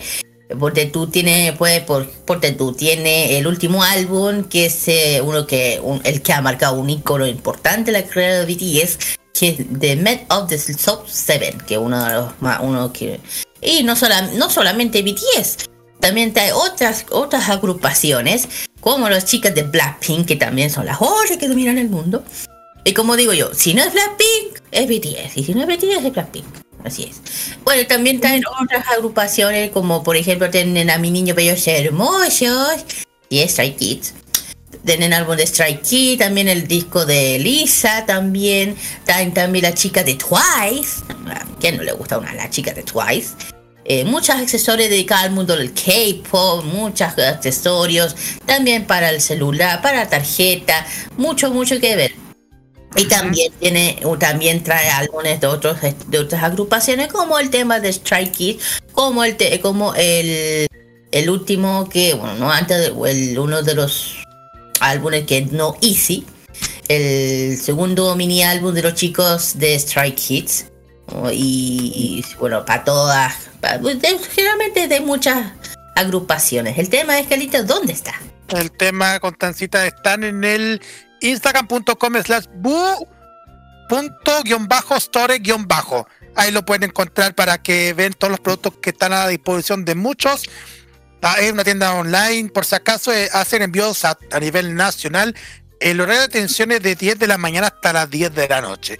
Igual ahí pueden ver todos los productos y a ver cuál producto les gustaría. Ahí comuniquen a través de eso, del mensaje directo de Instagram. Exacto. Y el siguiente, vamos a meternos más en la onda friki porque vamos a meternos con Otaku Crazy. Otaku Crazy CL, que mm, de parte de la emprendedora Nardi Mojica, es una tienda de anime online, de anime, objetos japoneses, entregas y muchísimo más para toda la fanaticada que le gusta muchísimo la onda friki. Tiene un montón de productos especiales, eh, productos especiales con figuritas relacionadas con el mundo del anime. También ofrece, eh, vamos a decir que tiene, trae mangas favoritos de cualquier serie, de cualquier manga que le gustan, figuritas de One Piece de todos los personajes, ambos de 15 centímetros, y también pueden tener para su deleite cajas de, de juegos de cartas. ¿Por qué no podemos decir? Porque tienen los juegos de cartas de Pokémon. Un, una, una sorpresa para muchos que les gusta el mundillo friki. También está ofreciendo también todo lo que es eh, de peluche, también ofrece tazas, también no podemos de- no podemos olvidar tazas de taza de cerámica con la imagen con varias imágenes, por ejemplo, imagen de Sailor Moon, mochilas de gato, en fin, un montón de cosas que quiere que queremos ofrecerle para todo su deleite y hasta estuches, también estuches, libretas y mucho más. ¿Dónde lo pueden encontrar? Es, es simplemente en el instagram.com slash otaku-crazycl WhatsApp para que puedan comunicarse el más 569 6340 4173 hacen entregas en cualquier estación del metro y también a regiones por Chile Express. Y ojo que tienen un local, tienen un local allá, en- les digo chiquillos el local por si no dan, nos- por si tiene alguna duda, están en, en Apoquindo 5681, piso local, eh, segundo piso, local 068, eso queda en el Caracol Pips. Para que vayan a ver todo lo que ofrece Otaku Crazy ella en, Sa- en Santiago, en Las Condes, pero también hacen pedidos a nivel nacional. Ok. Ahora vamos, chiquillos, a los avisos certificados. Empiezo. Vamos a empezar con una. que la feria de emprendimientos Otaha Gamer. Esta vez After Halloween. Esta entrada liberada. Domingo 6 de, 6 de noviembre desde 11 hasta las 7 y media. El lugar es SJ y Rinconada, dirección camino. Mismo nombre Rinconada con 3 Poniente Maipú. Bueno, es Singer o, o Horror Cosplay. Más de 200 eh, con emprendedores K-pop dance cover, ok. Y además va a haber un concurso de ramen picante, patrocinador de la municipalidad de Maipú. Ya se viene una nueva Ota Gamer. Aquí le mandamos un saludo al Tautito PSX que siempre está ahí eh, dando ánimo. Exactamente. Hay que decirlo igual, pensé que, eh, bueno. De hecho, le, le tenemos, un pan- tenemos un pendiente traerlo para acá. Es verdad, es verdad eso. Bien. Tenemos para los fanáticos de Harry Potter, esto es lo que les gusta muchísimo, Potter Fest Halloween, que va a tener tiendas temáticas, coleccionistas, puntos fotográficos, comunidades, conciertos, cosplayers y más. Es el momento que el, Ministerio de la Magia informa a toda la comunidad que van a realizar este evento en Parque Metropolitano Andrés Jarlán, eso queda en la comuna de Pedro Aguirre Cerda. Avenida Salvador Allende Goces 2701, es de 11 a 19 horas los días 29 y 30 de octubre. La entrada es completamente gratuita para que puedan asistir y va a haber muchísimas sorpresas para festejar el Halloween al puro estilo Harry Potter. El siguiente es la que siempre he estado pidiendo que volviera a Santiago, la Expo Hobby, por fin. Digo yo, la gran Expo Hobby nuevamente vuelve a Santiago el 19 de noviembre. El Estadio Municipal de Juan Antonio Ríos e Independencia, Santiago. Arena Gamer, Copa Cosplay, competencia de K-Pop, Just Dance, stand de ventas, expositores, música en vivo, concursos, patios de eh, comunidad y mucho más. Y con la, con la patrocinadora de la municipalidad, municipalidad de Independencia, esto de las 12 hasta las 8, está totalmente gratuita. Siguiente. El siguiente, bueno, vamos, esto no, esto no es un esto no es un emprendimiento, pero sí, eh, esto no, que esto sí es un emprendimiento, perdón, que me estoy enredando, pero como ustedes ya saben, ya saludos especiales a todos los que fueron a la inauguración de Menta de Gato. Exactamente, Menta de Gato, que es un emprendimiento que ofrece a todos los clientes, a todos los clientes cupones, bolsitas de regalo, cajitas kawaiis, todo relacionado con el mundillo friki. Eso lo pueden encontrar en el Galería Puerto Friki, local 8 de Pedro Montt 2444 en Valparaíso. Y si ustedes se dan cuenta, dentro de próximos días se viene la Festifans en La Serena. ¿Por qué se preguntarán ustedes la Festifan de La Serena? Porque se viene un montón de sorpresas para toda la fanaticada. Habrá un bloque de K-pop, habrá una campaña solidaria para- por, por la recolección de alimentos no perecibles a los que requiere- a los que van a distribuir a familias de lo que requieren a través de cajas navideñas.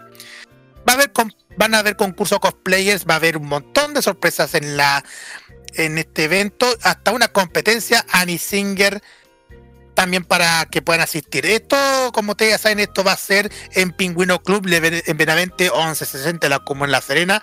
Eh, hay entradas a la venta, también lo serán los días 30 y 31 de octubre.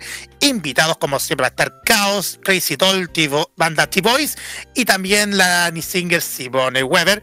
Y como siempre, va a haber una presentación del actor de doblaje Gerardo Reyero, más un meet and greet. Muy bien, a ir él, ok, está bien. Bueno, aquí se viene un evento muy importante dedicado al K-pop que se llama el K-pop Fest. ¿Y por qué aquí? Esto va a ser en la, en la Serena. uh. Competencia de K-pop y cosplay, tiendas, juegos, música en vivo y más. Premio al número de entradas, dos entradas, eh, o sea, un concurso para dos entradas para el Music Bank de Lenoma. Ah, bueno, o bueno, fue hoy día. O sea, hoy día fue el de 2 de octubre en, el Club Pingüino eh, Benavete 1160. Eh, bueno, eh, ojo, se tenía que... eh, Era paga- eh, una entrada pagado. ¿Qué más, Carlos? A ver, tenemos más eventos. Bueno, ya les dije que era otra gamer. Ah, la Feria Friki. Exactamente, Feria Ah, Friki no puede faltar si Feria Friki, eh, como que siempre nos apoyan muchísimo en todo lo que hacemos esta mm, radio online. Mm. Feria Friki ofrece, Feria Friki le tiene novedades para todo su deleite, porque a pesar de que ya se realizó este evento en Pedro Aguirre Cerda, la próxima Feria Friki que va a realizar serán los días 11, 18 y 24 de diciembre en Recoleta. Sí, vuelven a la comuna de Recoleta, porque van a traer un, un montón de sorpresas de Feria Friki en la previa de la Navidad, chiquillos. Así que Esa, esa es la mejor, le digo yo. Exactamente. Así que quédense pendientes con, la, con las redes sociales de Feria Friki porque se vienen muchas sorpresas relacionadas para el mes, el último mes de este año. Que ya Sí, algo fue, algo nos dijo no, don, Pa- don Pablo, digo yo, cuando lo encontramos. Y bueno, y con- terminamos con esto, para cerramos el bloque de entretenimientos y vamos con las canciones. Aquí vamos a meter a lo que me encanta, el K-pop. Sí. Vamos con las chicas de Apping que hablamos en el programa anterior con su tema que ha dominado mucho el- eh, hoy en día en el YouTube y también Spotify y muchos Billboard. El no, no, no en versión japonesa. Y también no podemos dejar las otras que son magníficas, las chicas de Twice. The Perfect World también en versión japonesa. Vamos y volvemos con el cuarto bloque de noticias de la semana. Vamos y volvemos.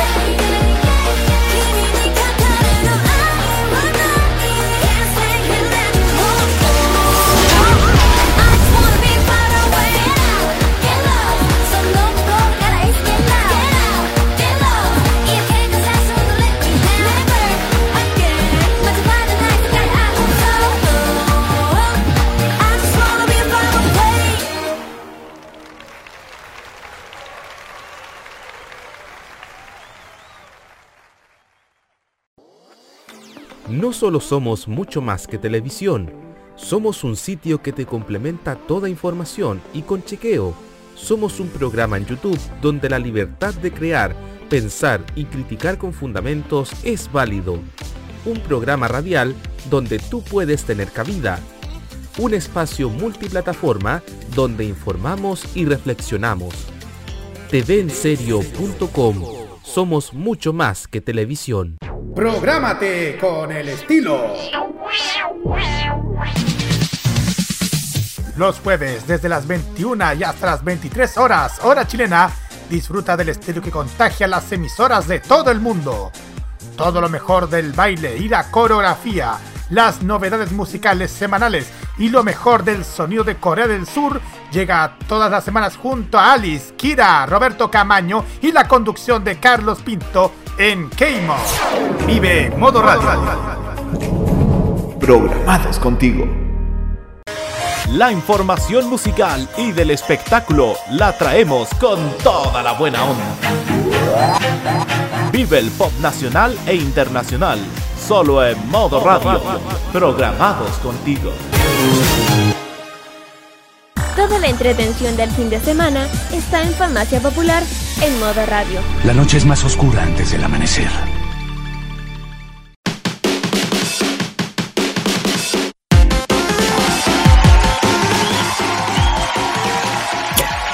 ¿Ustedes están pensando que estamos comenzando el programa? No, no, no, no. Hicimos un pequeño cambio dentro de, nuestro de nuestra programación que es habitual, porque generalmente, como ustedes saben, esta base que es de noticias de la semana siempre va al comienzo de nuestro programa, como es tradicional. Pero como tenemos acá a nuestro invitado, nuestro amigo José, decidimos mover el bloque para el cuarto, para donde está dedicada principalmente, hoy día debería corresponder a la reseña City Pop, mi cargo, pero esta semana la decido correr para la semana que viene, porque igual pasan cosas, así que vamos con estas noticias de la semana y Kira nos trae algunos meses han sido altamente vistos durante esta temporada, lo que da esta temporada de otoño, aparte de Chainsaw Man, que desde luego no vamos a desconocer que está siendo el, el más popular a nivel mundial Sí. ahora. Kira, adelante, vamos con su información. Sí, muchas gracias. Yo ya empecé a ver Jason Man. Está espectacular, no No me spoileé. Ay, llora. Bueno, bueno, Jason Man, como dice, no es el primer, no es el primero. Los animes más vistos se escapó ahora mismo. Bueno, el ranking reúne todos los datos de las plataformas de streaming en Japón. La empresa de marketing ah, mencionó los datos de audiencia de Gen Stranded. Revela el ranking de las series más vistas a través de la plataforma bajo la, la demanda del país nipón. Para el periodo de la segunda semana en octubre, ¿quién se lleva el primer lugar? Eh, la continuación de la, de la peligrosa pero encantadora familia que no mencionado, ya, ya el anime que también ha liderado la semana pasada. Hablo de Space Family. Bueno, eh, para sorprender a todos nuestros queridos, eh, queridos como también esperando pida también el, el el de el Chainsaw Man no puede eh, justificar el primer lugar a pesar de su gran re- renacimiento de todas for- de todas maneras se tuvo que contemplar el segundo puesto dejando en claro que la segunda serie marcan la tendencia esta nueva temporada en otoño en Japón bueno, cerrando el tercer puesto se encuentra el clásico estreno de One Piece. Además que siempre se muestra entre los primeros lugares y ventas del especta- de, de espectadores en lo que se refiere en su animación y como también el manga. Asimismo, estos son estos fueron los animes que aparecieron en la lista a partiendo del cuarto lugar. Tenemos a Kingdom, Boku no Hero, Gundam Detective Conan, Kimetsu no Yaiba, Licori Recall, Golden Kamui y finalmente. ¿eh? Ok. uh, eh, Lemu. También, y Urusei Yatsura Yatsura. 2022. Sí. Así que, o sea, el. Maravilla, qué maravilla de serie. O sea, el primer lugar se lo lleva 100% Space Family y el segundo lugar se lo lleva eh, Jason Man. Así que, ojo con, ojo con el segundo lugar de Jason Man, cuidado. Y bueno, el tercer lugar hay que decir es One Piece. Es One Piece, no se puede decir mucho.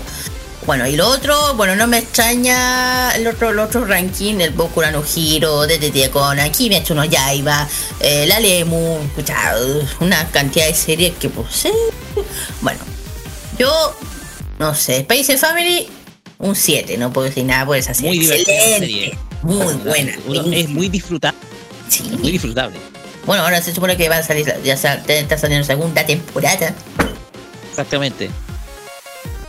No sé. Pero, sí, ese- de hecho estamos en la segunda temporada de, de Spy Family. Yo de hecho generalmente, a ver, yo generalmente lo que yo hago es ver generalmente las series una vez terminada la temporada, porque hay veces en que eh, por temas de tiempo eh, no puedo hacerlo, ahora voy a tener un poquito más de tiempo, entonces yo veo todas las series de maratón, entonces mi- llama mucho la atención que, eh, que este obviamente Spy Family está eh, reinando en, el- en la sintonía. De hecho, cuando comenzó, está dentro de las 10 series más vistas de la semana en eh, dentro de los índices de audiencia del, del, del- de la Acá. televisión nipona.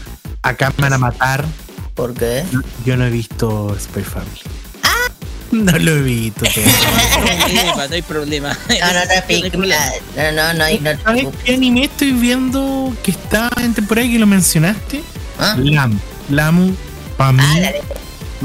me- y yo, hoy Dios mío, qué pasada. Ahí te das cuenta que los, la- las historias son atemporales. Cuando las historias son atemporales, porque son historias que siempre se van a eh, se van a mostrar, siempre van a poder eh, verse eh, y, y vamos a poder disfrutar de esa historia. Qué bonita historia, qué bonita historia. Y bueno, y espero que, eh, y lo digo muy abiertamente, espero que nos muestren todo lo que el manga eh, no mostró en su anterior, eh, en la, bueno, en la anterior, en la clásica. No sé si supieron que hay bastantes japoneses que han eh, conectado sus SRT, que son sus teles viejas, para ver de la manera más showa, que es la manera más antigua, eh, esta serie. Esto va a ser Eh, show, o sea, de, de la época de los de la década de los 80. Principios de la década de los 80. Así es. Entonces, eh, qué bonito. Yo se lo recomiendo. Eh, está muy, pero muy, muy demasiado lindo. Bueno, como él, eh, muy de la mano de la gran Rumiko Takahashi, la gran sen- sensei, digo yo. Oye, otra cosa, imagínate que la, la- la- la- locura de, de la Spice of Family tanto que en Japón Burger King hizo una colaboración creando la hamburguesa de la Anja. ¿Sí? Y ya, ya empezaron con las hamburguesas temáticas en Japón, con la hamburguesa de Burger King y junto a la hamburguesa con con- eh, Yo te digo una cosa, ¿se atreverían a comer una hamburguesa con crema de maní? Oye, Va, no, que eh, Sabemos que los japoneses son de gustos raros, pero no, no, no me apetece. Guarda con el estómago. Claro, porque, porque como ustedes saben que la crema de maní es, pero así como Súper pasosa. No es que, no es que sea mala, no, no, no, no, es que no me guste, pero es, es fuerte. Como que- Por eso, ¿quién se atrevería a comer una hamburguesa con crema de maní? Ahí lo dije. Y bueno, y el precio que va a tener la hamburguesa es de cuatro- 4.500 pesos chilenos. ¿no? No, está bien. no está cara. No, no. Para ser limitada tampoco, ya te digo. en Japón, al que le gusta la crema de maní, suerte. a menos que sea gringo. te digo. Pam, pam. Siguiente. Bueno, ya. ¿Están listos? No. Bien. Sí, estamos listos. Exactamente, porque vamos a la siguiente noticia que tiene que ver relacionado con el mundo, más con el tema del anime, pero principalmente la televisión por cable, porque etcétera televisión va a traer en exclusiva, bueno, ya sabemos, ahí vamos a detallar por qué, va a traer el anime Fairy Tail a partir del próximo mes de noviembre. Mira, esa serie tengo. Esa serie tengo. No hay una fobia de por porque después lo explico por qué. Dice que llega recargado que nunca y en esta oportunidad trae en exclusiva para la televisión de paga el anime Fairy Tail. Esta serie que ha sido muy popular en el último tiempo. Esta historia narra sobre Lucy Herfilia, una joven decidida al unirse al gremio de magos Fairy Tail. En su recorrido conocerá a Natsu, que es parte del gremio y que le ofrece entrar a formar parte de sus filas. Una historia de amistad, superación, combates mágicos, humor y muchos retos que superan siempre con mucha acción de por medio. Esto se va a estrenar el lunes 7 de noviembre con capítulos de estreno de lunes a viernes a las 19 horas, con repeticiones a las 5.30 y a las 13 horas, y también con una maratón de 5 capítulos a la semana los sábados a las 16 horas. Pero también eh, viene otro estreno. Se viene la serie Conan, el niño del futuro. Primera serie dirigida por el prestigioso creador ah, de Estudio Ghibli, Hayao Miyazaki. La acción transcurre 20 años después de la de tercera serie. guerra. ¿Sí? Es una un maravilla. clásico. Sí, es un clasicón muy. yo- hay series que uno recomienda de, de que tienen que sí o sí ver. Y esta es una. Porque es una historia mu- también es una historia muy showa. También es una historia muy clásica. Son un poco de la resiliencia. Exacto. Cómo avanzamos, cómo avanzamos como sociedades, cómo las sociedades también eh, son pisoteadas. Es un tema. eh, a mí hay algo que me encanta de, de esa época, que contaban historias que claramente estaban basadas en algunas literaturas. Pero este tema en sí, que Conan el niño del futuro, habla un poquito de cómo es la vida desde la nada, de no tener nada. Yo se los recomiendo. eh, muy buena, muy buena, muy buena programación se ha puesto, etcétera, la verdad. Sí, exactamente. Ahí, ahí ya lo explico, José, sobre esta serie que, mm, que dice que transcurre después de la Tercera Guerra Mundial. Conan y su abuelo habitan en un tranquilo atolón de la isla perdida, creyéndose solos en el mundo, hasta que una muchacha llamada Lana aparece desvanecida en la playa, perseguida por unos soldados que intentarán llevársela por la fuerza. Esta serie se va a tener también el día lunes 7 de noviembre con capítulo estreno de lunes a viernes a las 16 horas con repetición a las 3 de la mañana y a las 4 de la tarde. También habrá mini maratón los días domingo a las 9.30 de la mañana. También se va a estrenar también la serie cómica Dagashi Kashi. Shikida Dagashi es una pequeña empresa que vende dulces tradicionales japoneses y a pesar de la súplica de su padre Konoko- Kokonotsu Shikada, un joven que anhela convertirse en mangaka, se niega de manera rotunda a heredar el negocio familiar. Sin embargo, esto puede cambiar con la llegada de la excéntrica Hotaru Shidare. Se va a estrenar los sábados a las 13.30. Es parte de todo lo que va a traer etcétera televisión a partir del mes de noviembre, tanto a través de la de sus en la- las cableoperadoras y también en Megago. Oye, yo me vi Dagashi Kashi en el año 2016, la primera temporada. Eh, es una es una obra que te a ver eh, uno puede resultar eh, una serie cómica claro está este muchacho que es mangaka llega a Hotaru que esta chica bastante bastante atractiva que, está ligada con la industria la, industria de los confites pero fíjate que esta serie ensalza mucho la temática de los caramelos de marcas japonesas de hecho, sí, de hecho, eh, eh, de hecho resalta mucho aquellas viejas marcas de caramelo que son muy abundantes en Japón, por ejemplo la marca Glico y muchas otras que se, se- se pueden observar. Entonces, eh, lo que tiene interesante Dagashi Kashi como serie es que precisamente habla de la cultura de las golosinas en Japón. Habla de la cultura de las golosinas en Japón, claro, está, está ese toque también bastante bastante chistoso porque es más que nada una comedia es una comedia romántica eh, pero eh, habla- cada, en cada capítulo aparece habl- eh, con, con un dulce japonés tradicional en donde eh, está este muchacho está este muchacho quien es quien está atendiendo una tienda bastante pequeña que es familiar de- dedicada a los caramelos sí. pero que tiene otro, otro, tiene otro, otro, eh, tiene otro propósito en la vida que es el mangaka. Entonces, es muy, muy buena la serie, tiene esa temática, es una serie muy, pero muy divertida, yo se la recomiendo. Sí, yo también la vi, es muy entretenida y además un poco loca, por hay que decirlo. Exactamente. Y mira, si me hablas de Fairy Tail, yo le digo, yo le tengo uno y una fobia por tu buque, porque... eh, ¿Qué pasó con Fairy Tail? cuento corto. Eh, cuento corto. Lo que pasa es que hace tiempo, hace tiempo, eso sí, cuando estaba con la, en el tiempo que Fairy Tail era, pero un boom, hay que decirlo, que Fairy Tail eh, fue eh, causa de mucho cosplay, te, digo yo. Y de esos cosplay participé yo hace tiempo en un team con mi mejor amiga, le mando un saludo a ella, que no saben cómo me, me, me hinchó las pelotas. Que "Mira, por favor, que necesitamos este personaje. Ya, no hay problema, yo soy de esa que ya. Y mira, no me y fue, compramos la tele, todo el tema, mira, me, me tuve que ver todas las temporadas de Fairy Tail, de un 2x3, las que todavía, las que daban en esa época las temporadas. Y todas las canciones, todo el rato, y ojo, y era un team enorme, estoy hablando del- de, de todos los, el, eh, el, por ejemplo, el team de Fairy, de Sabertooth, eh, todas las ligas que hay eh, de, de Fairy Tail. Y a mí me tocó hacer la Lucky. Tanto que, bueno, mi padre me mucho hacer el traje porque fue un vestido bien bonito. Y bueno, bajé, bueno, ahí tuve que ponerme a dieta y todo, no me digan. Y tanto que, terminé hastiada de Fairy. Solo porque me pidieron hacer un cosplay. Digo, eh, yo- ya sabía de Fairy Tail, la veía así, todo claro, la, estaba mirando, pero no tanto para hacer un cosplay hasta que me lo pidieron y dije, ya, está bien. Y hasta entonces ese, ese, ese personaje, todo el mundo sabe que soy la Lucky. Y yo como, ya, ok, está bien. De hecho, si uno, si uno quiere ver cómo quedé, pues dicen que me parecía así, quedé.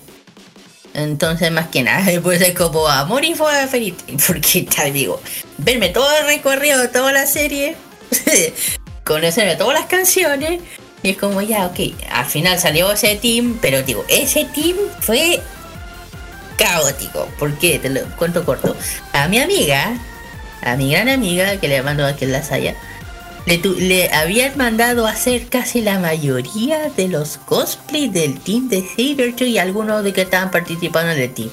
Y ese día estaba conmigo en mi casa y no dormimos en toda la noche a- intentando terminar los malditos cosplays de, los otros que estaban haciendo los otros personajes. Al otro día tuvimos que ir a un evento con esas con, el, cosplay y no habíamos dormido nada. Y yo estaba con así con la cabeza. Es por eso. Chicos, si quieren hacer un team, háganlo. Pero no se vuelvan locos. Lo único que les voy a decir. Si no me equivoco, esta es la primera vez en, en la televisión, en, la televisión, la- el estreno de Fairy Tail. Una serie que yo pienso que debería haberse estrenado desde hace mucho tiempo antes y distribuido hasta acá. Sí, pero hay un dato no menor. Es, es increíble que, que, que etcétera está trayendo esta serie, esta serie que es Fairy Tail. Porque recordemos, chiquillos, que hace en julio pasado, cuando hablamos, cuando estuvimos aquí en este, en este programa, mencionamos que Fairy Tail se iba a estrenar en Senpai. Ay, sí. Sí, hay que ver. A, a ver, también un poquito de, de data. Es que resulta que también se compran muchos derechos de muchas series y en ocasiones se descartan los derechos de estas series por mejores ofertas. Hay, hay capaz un poquito de, te explico un poco cómo funciona la televisión. Sí, Si yo, tengo más, si yo tengo más plata que tú, obvio que me voy a ir contigo. Entonces hay, hay ciertas, eh, ciertos paquetes de licencias que se compran por una gran cantidad. Algunos las compran asociados a varios canales o varios consorcios. Entonces este, este mega es un mega consorcio. Obviamente que tienen el recurso para comprar las licencias de muchísimas series. Y, ahora sobre todo con el app de Megago, eh, etcétera TV empieza a tener otro rango más importante. Porque etcétera TV con el app de Megago es abierta ahora. Ahora la gente puede poner su en su televisión eh, inteligente eh, etcétera TV sin ningún costo. Entonces, Exactamente. eh, eh, es muy buen, es muy buen, es a mí yo me alegra mucho que etcétera TV esté- se esté apostando por eh, buenas series, la verdad. E igual también me alegra mucho que Senpai TV también lo esté haciendo. Yo, yo lo digo muy abiertamente. Onda, ¿quién más que estas dos grandes que estos dos grandes proyectos les vaya bien y que les sigan yendo bien y que por favor eh, traigan más series para que la gente pueda disfrutar en sus casas y sobre todo la gente en regiones que son ellos los que más disfrutan de los canales como como Senpai o como etcétera TV. Se puede decir una cosa, Mega se la lleva con toda, consiguiendo los derechos para todos sus canales de cable y también algún y también para su canal principal, pero llevándose a los rostros. Eh, Es, que uy es, es otro tema. uy. Sí, pero, Bueno, sí, es, un- Ya, es pero una ese es otro tema, pues Carlos, no es una aplicación, lo- es una aplicación todo ese detalle la cajita los días lunes a las 21 horas. ¿ya? Es una aplicación así. ok, no. Qué tema, qué tema lo de la tele porque eh, Megavisión ahora es. Oye, me fui, a- se me cayó el carnet origen con Megavisión. Eh, Megavisión es Omega, ahora es TVN. Porque son todos los ex rostros de TVN. Exactamente. ya. Todo suyo. Así es. A pasar algo un poquito más serio, porque esta es una historia que, bueno, si bien yo sigo la streamer, yo no soy suscriptor de ella. Una vez eh, hablamos, precisamente comentamos en una de esas típicas reuniones nocturnas con los chicos respecto a esta streamer, pero pasó algo con ella. Es una famosa streamer, tiene más de entre 9.000 y 10.000 visualizaciones, sobre todo cada vez que enciende su Twitch. Estamos hablando de Amorant. Sucede que durante esta semana hizo noticia en donde hizo noticia en donde durante una de sus tradicionales transmisiones que hace a través de la plataforma Twitch, es una Twitcher más vista a nivel mundial, eh, sufrió un episodio en vivo al aire mientras estaba transmitiendo ella un episodio de acoso y de abuso de parte de su marido. Recordemos que esta streamer está vecindada en el estado de Texas, en Estados Unidos. Es muy famosa, sobre todo por sus ASMR, sus, eh, sus transmisiones, sus transmisiones que son eh, a través de pool, pool party, eh, que a veces que hace en, la en piscina, etcétera. Y es, y es transformada como también es también una de las personalidades que también se ha metido mucho en el mundo erótico, sobre todo es la plataforma OnlyFans donde tiene muchos suscriptores. Pues bien, ¿qué pasó? Sucedió de que esta streamer durante esta semana, y conocí la historia gracias a alguien que fue nuestra invitada durante, eh, durante el año pasado, que- a quien le mandamos un gran saludo, que es a Kate. Conocí, eh, me, me enteré a través de ella, a través de una publicación que ella hizo, respecto a lo que sucedió con Amorant, porque eh, yo acá tengo un audio y ojo, esto hay que, aquí hay que tener mucha sensibilidad para escuchar esto porque es un episodio bastante, bastante duro de escuchar, pero eh, da a entender de eh, un episodio de abuso de parte de su esposo y que, eh, que se vio reflejado a través de una llamada telefónica que ella recibió en medio de su stream en donde la, eh, y en donde la streamer confesó en donde ha denunciado que su esposo la ha forzado a transmitir en contra de su voluntad. Esto es, ¿a qué me refiero con esto? Me refiero a que ella hacía transmisiones incluso prendiendo el stream desde muy temprano, manipular todas sus cuentas bancarias, de hecho su esposo quien estaba administrando todo el dinero que ganaba a través de la plataforma Twitch, como también recibir episodios de intimidación a gastar todo su dinero juntado, que el cual alcanza la cifra de 500 mil dólares de patrimonio, que son 470 millones de pesos chilenos eh, con el cambio actual. Además de obligar, además de en obligar a decir que ella sigue soltera por temas de negocio de sus contenidos. Asimismo, el esposo ha forzado al streamer a transmitir contenidos eróticos, lo que te habla de que los contenidos eróticos que ella hacía en la plataforma Twitch no e- eran absolutamente en contra de su voluntad, para seguir generando mucho más dinero a base precisamente de este negocio, y más aún en época de pandemia. Y esto a costa de ella o exigir más allá de su cansancio por ser streamer, sobre todo transmitiendo muchas horas. Recordemos que Amorant hasta hace un tiempo atrás transmitía incluso hasta ocho horas de streaming. Dios mío. En un punto, la misma Amorant comenta, tú quieres que diga que estoy soltera, eso es algo que se volverá realidad, pedazo de mierda. Así textualmente. Esto es lo que sucedió y los invitamos a escuchar a continuación, muchachos. Why did you say you were gonna kill my dogs? Leave the house. Okay, I can leave the. I, you know what? Actually, I don't. I shouldn't leave the house because my dogs are here. We'll take the dogs and leave. You're asking the question, I'm telling you, and you're interrupting my fucking, uh, like telling you. Literally. Literally. What are you saying? You just told me you were gonna kill dogs if I didn't do a 24-hour stream. Nope, did not say that. Now you're just fucking being a liar. I'm not. I just... said it. I said I'm going to tell you what I said in terms of the earlier. Are you saying you did not say that? I tried to tell you what I heard from you. And you then you called me a liar. Then you, then you tell me what did you say? What are you even talking about? You brought up the dogs out of nowhere. Exactly. So what? What point is it improving? See? You're, you're proving my point right now. What? I'm asking you. to- I don't even understand what you're saying to me. I know. That's my point. My point is, are you listening or not? If you're not, then get the fuck out. I'm literally listening, but you're not making any sense. Well, no, no, you're not listening because it makes perfect sense. I'm gonna say it one more time. If you don't get it, I need you to get the fuck out.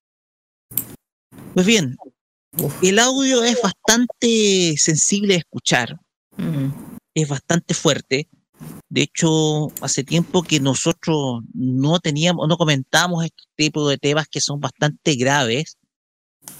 Eh, la cuestión es que, a ver, si bien esta streamer es muy conocida eh, en el ámbito, además que también el, en- eh, eh, anteriormente también ha sido cosplayer, además que también ha estado, también participó en la última TwitchCon que se realizó, sobre todo en Estados Unidos, la versión estadounidense de TwitchCon a inicio de, de este mes.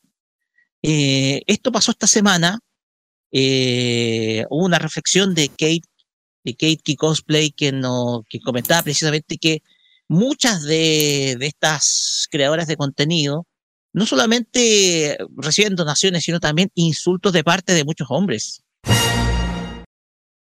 La cuestión acá es que reciben insultos de muchos hombres. Amorant es muy mucho más famosa ya. Uno pone- si uno lo coloca dentro del dentro del, de este contexto, además de que también a- aparte ha hecho también streaming dedicado a lo que es videojuegos, porque también ha, ha- ha recibido también la prueba de, de, de Over- de recientemente lanzado Overwatch 2. Entonces, todo esto pasó eh, mientras estaba probando precisamente Overwatch 2, que es el nuevo videojuego que se lanzó durante este último tiempo. Y esto sucedió en medio de un stream. Eh, yo tengo que atestiguar de que los streams que, eh, que, que hacía ella, tenía prendido el canal, incluso el horario chileno desde las 3 de la tarde y se quedaba hasta incluso hasta 5 o 6 de la madrugada prendido el stream. Dios, es mucho. O sea, te digo, son aproximadamente 13 horas con el stream prendido. Entonces, aquí, este es el otro lado de muchas veces de la fama de parte de algunas personalidades. Recordemos que a Amorant también, eh, con todo el dinero que ganó, ella creó un refugio de animales. Ella, con todo el dinero que ha ganado en Twitch, ha- también ha podido crear, eh, crear un refugio de animales. Ella le encanta mucho lo- los animales. Entonces, la cuestión acá es que ya, eh, para- eh, yo que no es que no es que uno la conozca personalmente, sino que ha visto su streaming a veces, se da cuenta de que aquí está el otro lado de la fama de, de una, de una personalidad, porque estamos hablando de una personalidad que es famosa hoy en día. Hoy en día la gente de stream es famosa, sobre todo los Twitchers más famosos, y ella es una de las Twitchers con más, más- con más cantidad de, de, de, de, de personas viendo en vivo, llegando incluso a 10.000 personas en vivo cada, cada vez que prende. Entonces, episodios de abuso en donde eh, todo lo que es la fortuna que ella ha ganado en Twitch lo ha lo- es- escapa del control de, su voluntad, sino que es administrada por su propio esposo, el que haya sido forzada a hacer contenido erótico y todo lo demás. Todo esto eh, lleva un poco a decirnos que aquí eh, esto puede ser solamente la punta del iceberg, sobre todo para algunas Twitchers muy famosas, sobre todo, que son bastante, bastante bonitas, bastante atractivas, y que desde luego aquí hay un mensaje que hay detrás que más allá de que sea famosa o no, cualquier persona, y esto, y esto uno comenta, aquí el abuso, sobre todo a las mujeres de este tipo, no hay que tolerarlo, sino condenar cualquier tipo de abuso, sobre todo a las mujeres, que creo yo es la reflexión que nos deja este tema. No sé si hay algo que comentar, muchachos. A mí, a mí me sucede dos cosas con la violencia hacia las mujeres. Hay que ser suficientemente cobarde para manipular la vida de una persona. Cobarde. No hay otra palabra para definir la base de la cobardía de una persona. Porque cuando tú amas o quieres, amas con defectos y virtudes. Pero eso no, no quita el abuso que sufría esta pobre, esta pobre niña. Se- Ese es el asunto. Eh, seguramente la industria funciona de una manera que la verdad no, a veces no la logro comprender. Pero lo que sí me gustaría al público, si están sufriendo en algún momento un tema de violencia eh, física, hagan las denuncias pertinentes, hablen con sus familiares, no se queden con estos temas para ustedes, porque de verdad es darle alimento para controlar vidas de otras personas como lo hizo este animal, porque no hay otro nombre para tratar a esta persona. Y, y no lo digo eh, solamente, esto pasa con en toda orden de cosas. Los abusos sobre las mujeres son sistemáticos y han estado al resto de nuestras vidas. Entonces, a veces me tildan de progre por lo que puedo decir, pero lean un poco el feminismo y entiendan un poco a las chiquillas que han vivido en, en desigualdad durante un resto del tiempo y que siempre han vivido en esa desigualdad sostenida en el tiempo. Y espero que esa chica salga de ahí y que no siga trabajando con esta persona y que trate de, de, de sostener una nueva vida sin los abusos de un psicópata. Concuerdo contigo, José. Así que esta es una reflexión personal ya para terminar, porque esto lo hemos comentado, porque el, el- el- el tema del abuso hacia la mujer no solamente se puede dar de manera a través de gritos o golpes, sino también manipulándolas, manipulando sus voluntades, manipulando sobre todo su, eh, manipulando su, sobre todo su dinero, que aquí eh, todo, todo lo que estaba haciendo ella estaba siendo manipulado, todo lo que ganaba en Twitch, porque yo lo he comentado, yo lo comenté recientemente, todo lo que ha ganado lo, lo ha destinado principalmente para construir un refugio de animales. Estamos hablando de una streamer que tiene un gran patrimonio, bastante famosa, con uno puede decir, bueno, tiene sus atributos físicos bonitos, etcétera, pero no deja de ser una persona. Y detrás de una persona que crea contenido, ya sea una, una chica bastante bonita, bastante atractiva, etcétera, hay una persona. Entonces, la cuestión es que este, este suceso, que desde luego es un- un caso que nos llama a reflexionar, eh, tiene que reafirmar precisamente con ese compromiso y ese contenido, ese compromiso, perdón, de que hay que denunciar. Estas circunstancias no se pueden, no pueden pasar de- desapercibidas y en este caso uno puede entender a, que está y luego en donde sin duda alguna es eh, eh, todos hemos podido con esto ya habiendo ya para terminar podido empatizar precisamente con ella porque ok tiene su fama etcétera pero no deja detrás de ella de ser una persona con sentimientos con emociones de carne y hueso como nosotros. Entonces esa es la reflexión que nos queda y esperemos ojalá que estas circunstancias que sean o no las famosas, las personas que están detrás, por ejemplo, un streamer, eh, si está la circunstancia, denlo a conocer. Si es que viven o se están viviendo o se han vivido esta clase de abusos, que nos, desde luego condenamos y que desde luego uno puede en lo absoluto solidarizar precisamente con Amuran, con este streamer que vivió este episodio durante esta semana. Para pensarlo ya, el- este, este- cerrar este bloque de noticias, para pensar. Exactamente. A propósito también, y generar eh, que uno que uno tenga esa capacidad de reflexionar y decir eh, esto es lo que está pasando y, y esto puede pasar esto pasa no solamente a una persona famosa sino en varias varias familias y eso desde luego desde luego uno tiene que, que tenerlo claro pues bien ya con esto terminamos nuestro bloque de noticias chicos para pasar a la música así que El siguiente es otro, otro pedido musical de parte de, parte de nuestro amigo José, que le- eh, no sé si usted lo quiere presentar o nosotros lo presentamos. Bueno, se dejamos usted mejor. Me parece. Nos vamos a ir con la banda japonesa Larkensiel eh, de este temón, que es un single también, que se encuentra en el disco 13 temas, que, que es un disco compilado de los mejores singles de Larkensiel. Esto es Pieces, acá en la en la farmacia popular.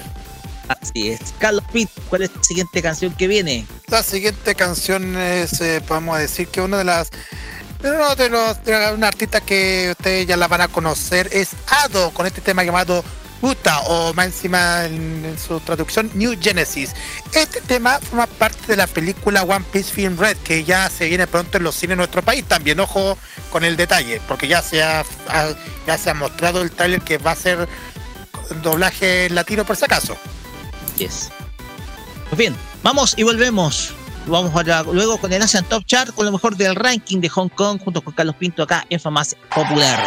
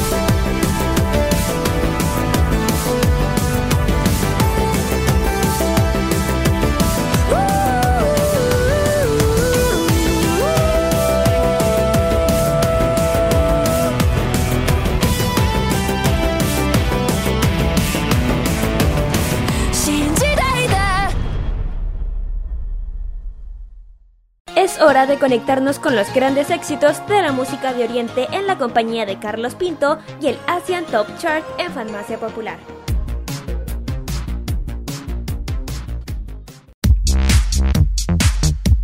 Ya es momento para conocer los éxitos que han sonado en todo el continente asiático en el Asia Top Chart.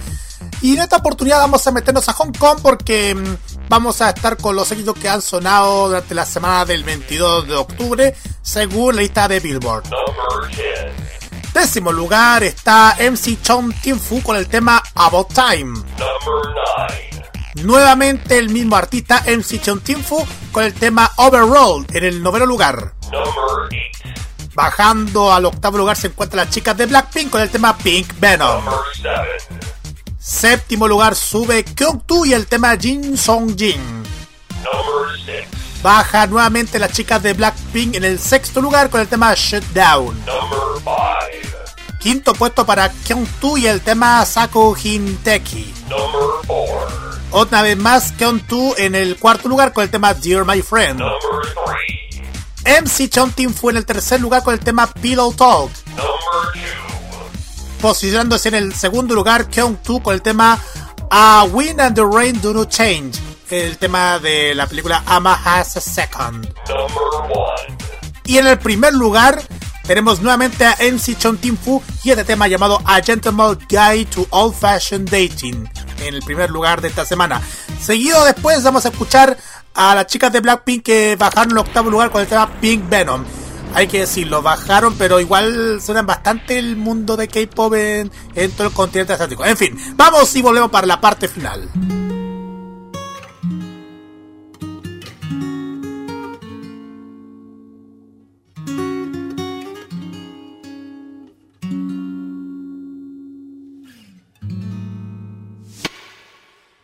該怎么初次約會實在極費思量，起初先推我兩次錯，我氣焰都正常，再约便說好，以利數換你奖赏。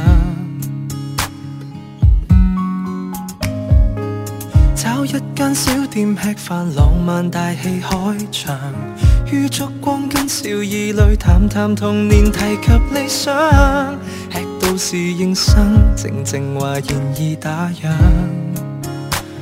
哦飯後未倦嗎？跟我逛逛再送你歸家。我可以為你關起手機，純靈魂對話。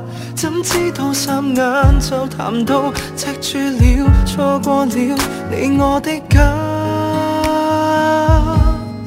能像個書生錯約佳人，蝶滿心扉，不過未走近。多想一見即吻，但覺相衬。何妨從夏到秋慢慢抱紧？明月正偷窥這對璧人，何用太心急一晚路低溫？承襲古典小說裏優雅的情感情緣，待身份再獻吻。不急于一晚散尽十万夜那温柔，一针针跟你刺绣，年华悠悠怎會悶透？放西雙燈紅樓，仍攜着你手。初邂，喜歡雙雙漫步在霧裏，講攤牌實在是沒再跟你這一種老派冤侣。只想約會到八千歲，微醉寫詩作對。寧像個書生錯約佳人，蝴蝶滿心飛，不過未走近。多想一見即吻，但觉相襯。何妨從夏到秋慢慢抱緊？明月正偷窥這對璧人，何用太心急一晚路低溫？承襲古典小說裏優雅的情感，誰狂熱會自焚？誰又要火速使定終身？甜蜜每日一小片比較動人。情是今晚請再過一世都未犯重現，父母初相識的氣氛。我倆這天初約，逛遍市區所有路燈。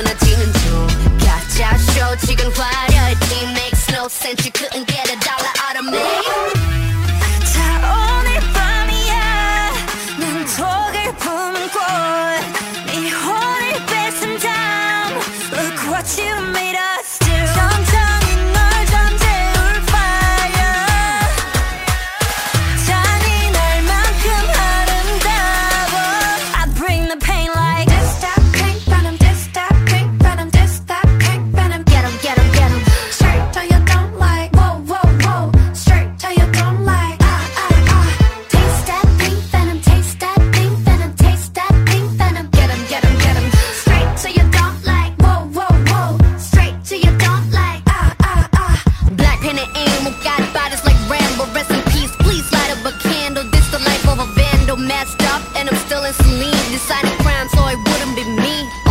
Diamond shining, driving silence, I don't mind it. I'm riding, flying private side by side with a pilot. Up in the sky and I'm wild and styling on him, and there's no chance. Cause we got bodies on bodies like this is no dance. 자, 오늘 밤이야. 난 좋아.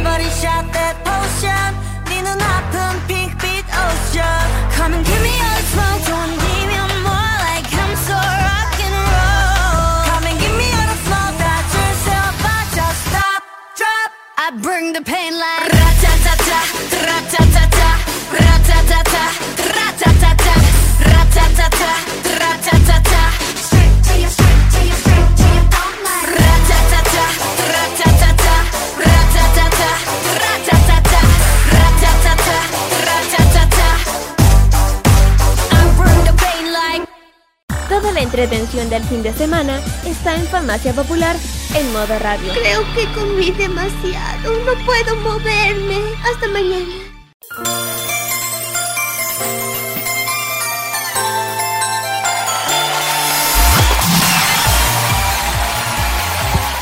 Y de esta forma cerramos este capítulo, el 239 de Farmacia Popular acá en modo radio. Y una pequeña, y una pequeña cosa. Yo pienso que, no sé, ¿cumpliremos o no los 250 capítulos este año? Yo pienso que el siguiente. O sea, la celebración de los 250 capítulos estaría, pero genial. Pero, eh, como les contamos, eh, esto este es la compañía tradicional de cada sábado acá en modoradio.cl, la cual ya comienza a cerrar sus puertas. La farmacia deja de atender por el día de hoy. Y nos vamos con nuestra tradicional sección de saludos, que en esta oportunidad le vamos a ceder eh, el micrófono primero a José para que mande sus saludos a los que usted quiera. Salude a la gente que usted quiera. Primero quiero, saludar a mi sobrina que está en el estómago de mi hermana. Eh, que lata que estoy compartiendo el mismo cuerpo. Eh, espero que ya salgas de ahí. Eh, te quiero ya mucho, te amo demasiado. Sal pronto para que poder comprarte cosas y consentirte como loco. Y a mi hermana Macarena, claramente, te amo mucho también. Pero más amo a mi sobrina. Y eh, a mis hermanos, Manuel, a mi mamá y mi papá, que los quiero muchísimo, los amo, eh, los tengo siempre en mi corazón y en mis pensamientos, que están siempre al lado mío apoyándome, aunque no estén aquí presencial. A mi equipo Energica, a todos, a Carlito que está acá al lado mío, también Carlito, te, te quiero muchísimo. Gracias por estar trabajando conmigo. Y en especial a todos ustedes, no dejen nunca de luchar por sus sueños. Viva Chile, viva la farmacia popular. Muchas gracias. Viva la farmacia popular. Gracias, José. Te agradecemos nuevamente el habernos acompañado durante todo este, este programa. Estuvimos hablando muchas cosas detrás de, de micrófono. Así que nada, ha sido un placer conocerte. Y, y esperemos que podamos contar contigo en cualquier colaboración. ¿ya? Así que muchas, eh, muchas gracias por, por tu presencia el día de hoy. No, gracias a mí. Espero que inviten a mis niños de Energic también acá. Ellos son súper buenos para hablar. Están por ahí conmigo. Perfecto, José. Kira, su turno. Ah, bueno, yo, bueno, saludo a lo que siempre saludo habitualmente, a los emprendimientos que están siempre ahí apoyándonos, eh, eh, a los que son especialmente dedicados al K-pop, bueno, en general. Eh, a Yellow, a Cookie, a Q-pop también, K-pop Manía, a Silo Corea. Y también a, a, a Blaze Z que hoy estuvo, eh, ayer, y- ayer y hoy día, en la Expo Games, que le está lleno maravilloso. Y también a Don Rodolfo de Maneki de Kurubika. Les mandamos un saludo muy grande. También al PCX, al Pablo Taco que anda en Japón. Yo le digo, quédate allá. no volváis, quédate allá. no, lo digo en el sentido que es mejor, o que para qué. Quédate allá. De hecho, Android no saca. Eh, no, no, no. Bueno, también un saludo muy, muy, muy especial bueno, a mi familia, a, mi papá, a, mi, a mis hermanos, a mis primos, etcétera. Eh, y también un, un- saludo muy, muy, muy, muy especial a mi Min, donde estoy estudiando eh, Hangul, o como digo en coreano, eh, eh, Hangul Kombuheo, eh, donde estoy estudiando.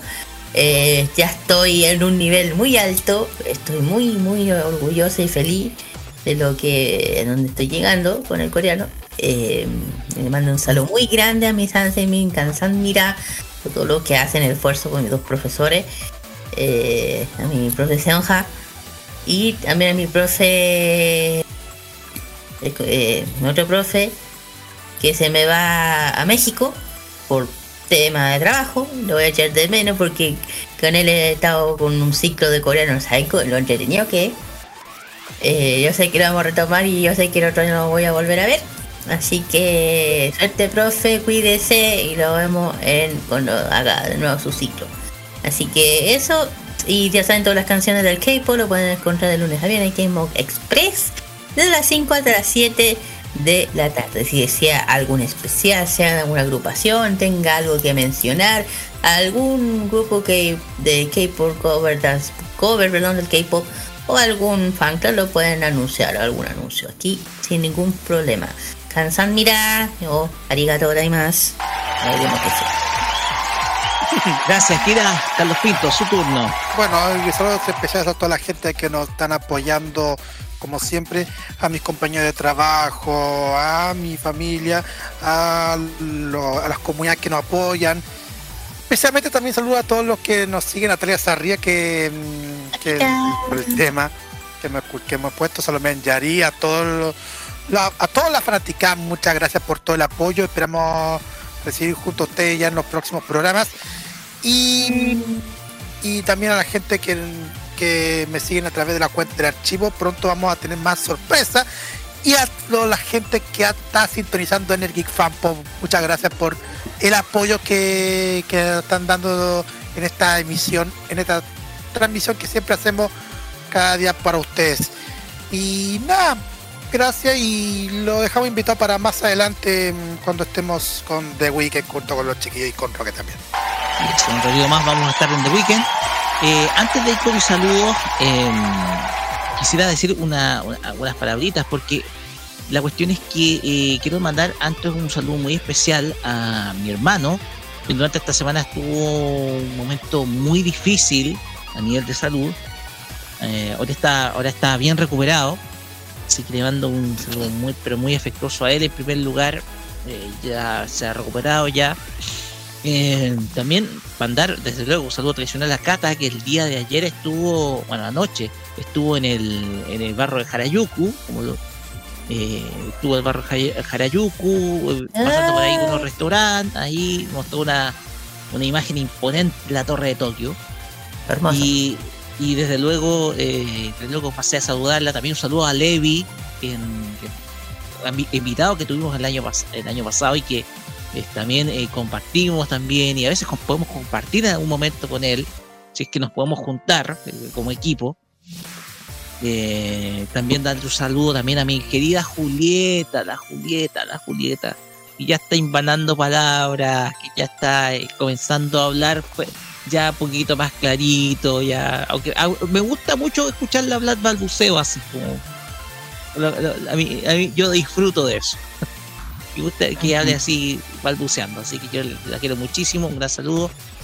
Y, y nada más, si es que se me olvida, porque igual a veces se me tienden a olvidar algunas cosas, pero de todas maneras, ah, sí, antes que sí, esto es lo que se me había olvidado. Felicitar a nuestro amigo Jaime Betanzo porque simplemente rompió, superó las expectativas de su programa Pop a la carte respecto a la semana anterior. Marcó un nuevo pico de audiencia en su programa, logró completamente exitoso.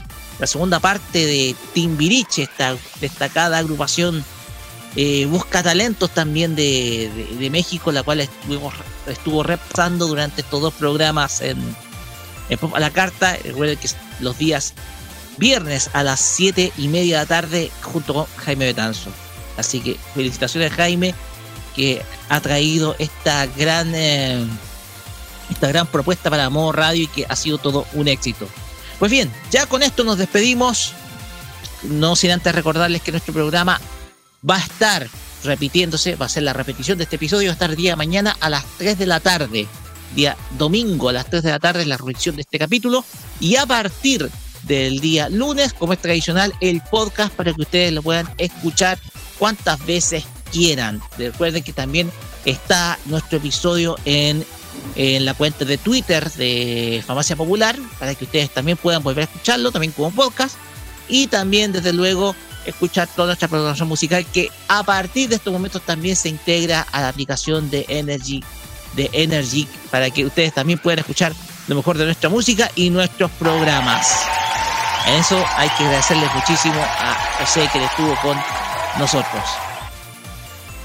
Pues bien, pues bien, gracias José por estar con nosotros esta, esta ya tarde noche, en este anochecer. Nos vamos con música y lo vamos a hacer con una canción que la encontré gracias al algoritmo de, de YouTube. Esto fue el Smart TV que está conectado con mi cuenta. Eh, encontré este tema porque yo, yo, yo conozco la serie, que es Bubblegum Crisis Tokyo 2032, que es la primera parte de la, de, de la conocida serie de, de los 90, pero esta es la versión del año de la década de los 80. Y este tema lo encontré espectacular, sencillamente vibrante. Incluso hice el aseo de la comedor con esta canción de fondo, créanme. Estuve haciendo el aseo con esta canción de fondo. Vamos a escuchar a Kinuku Omori con la canción Konjawa Hurricane. Es una canción de la serie Bubblegum Con este... ¿Qué pasó, Kira? Estás cortando. Ah, ah, ah. le estaba dañando, sí. Suele pasar. Nos despedimos con Kikuko Omori, con Yawa Hurricane.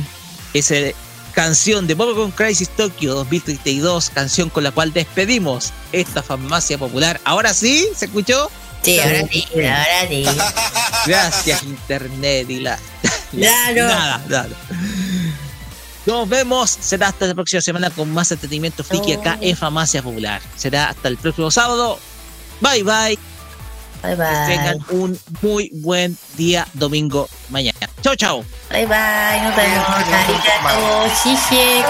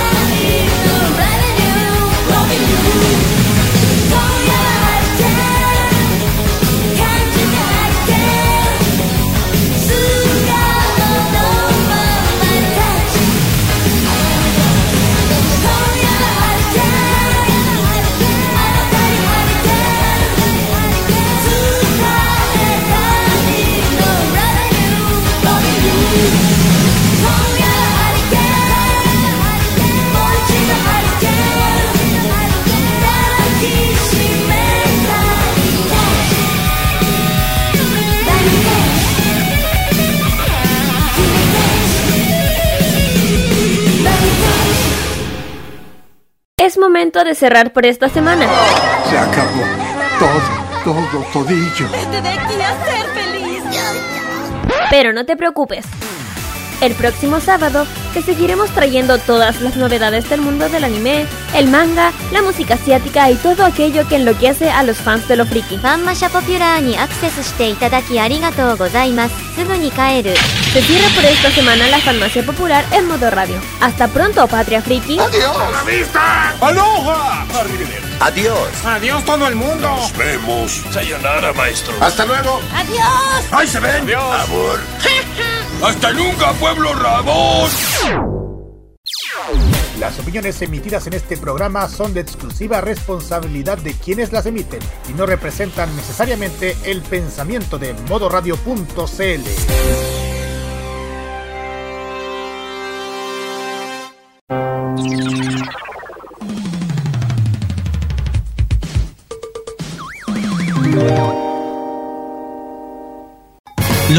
recuerdos de la música son parte también de nuestra programación. Vive la nostalgia musical en modo radio. Programados contigo.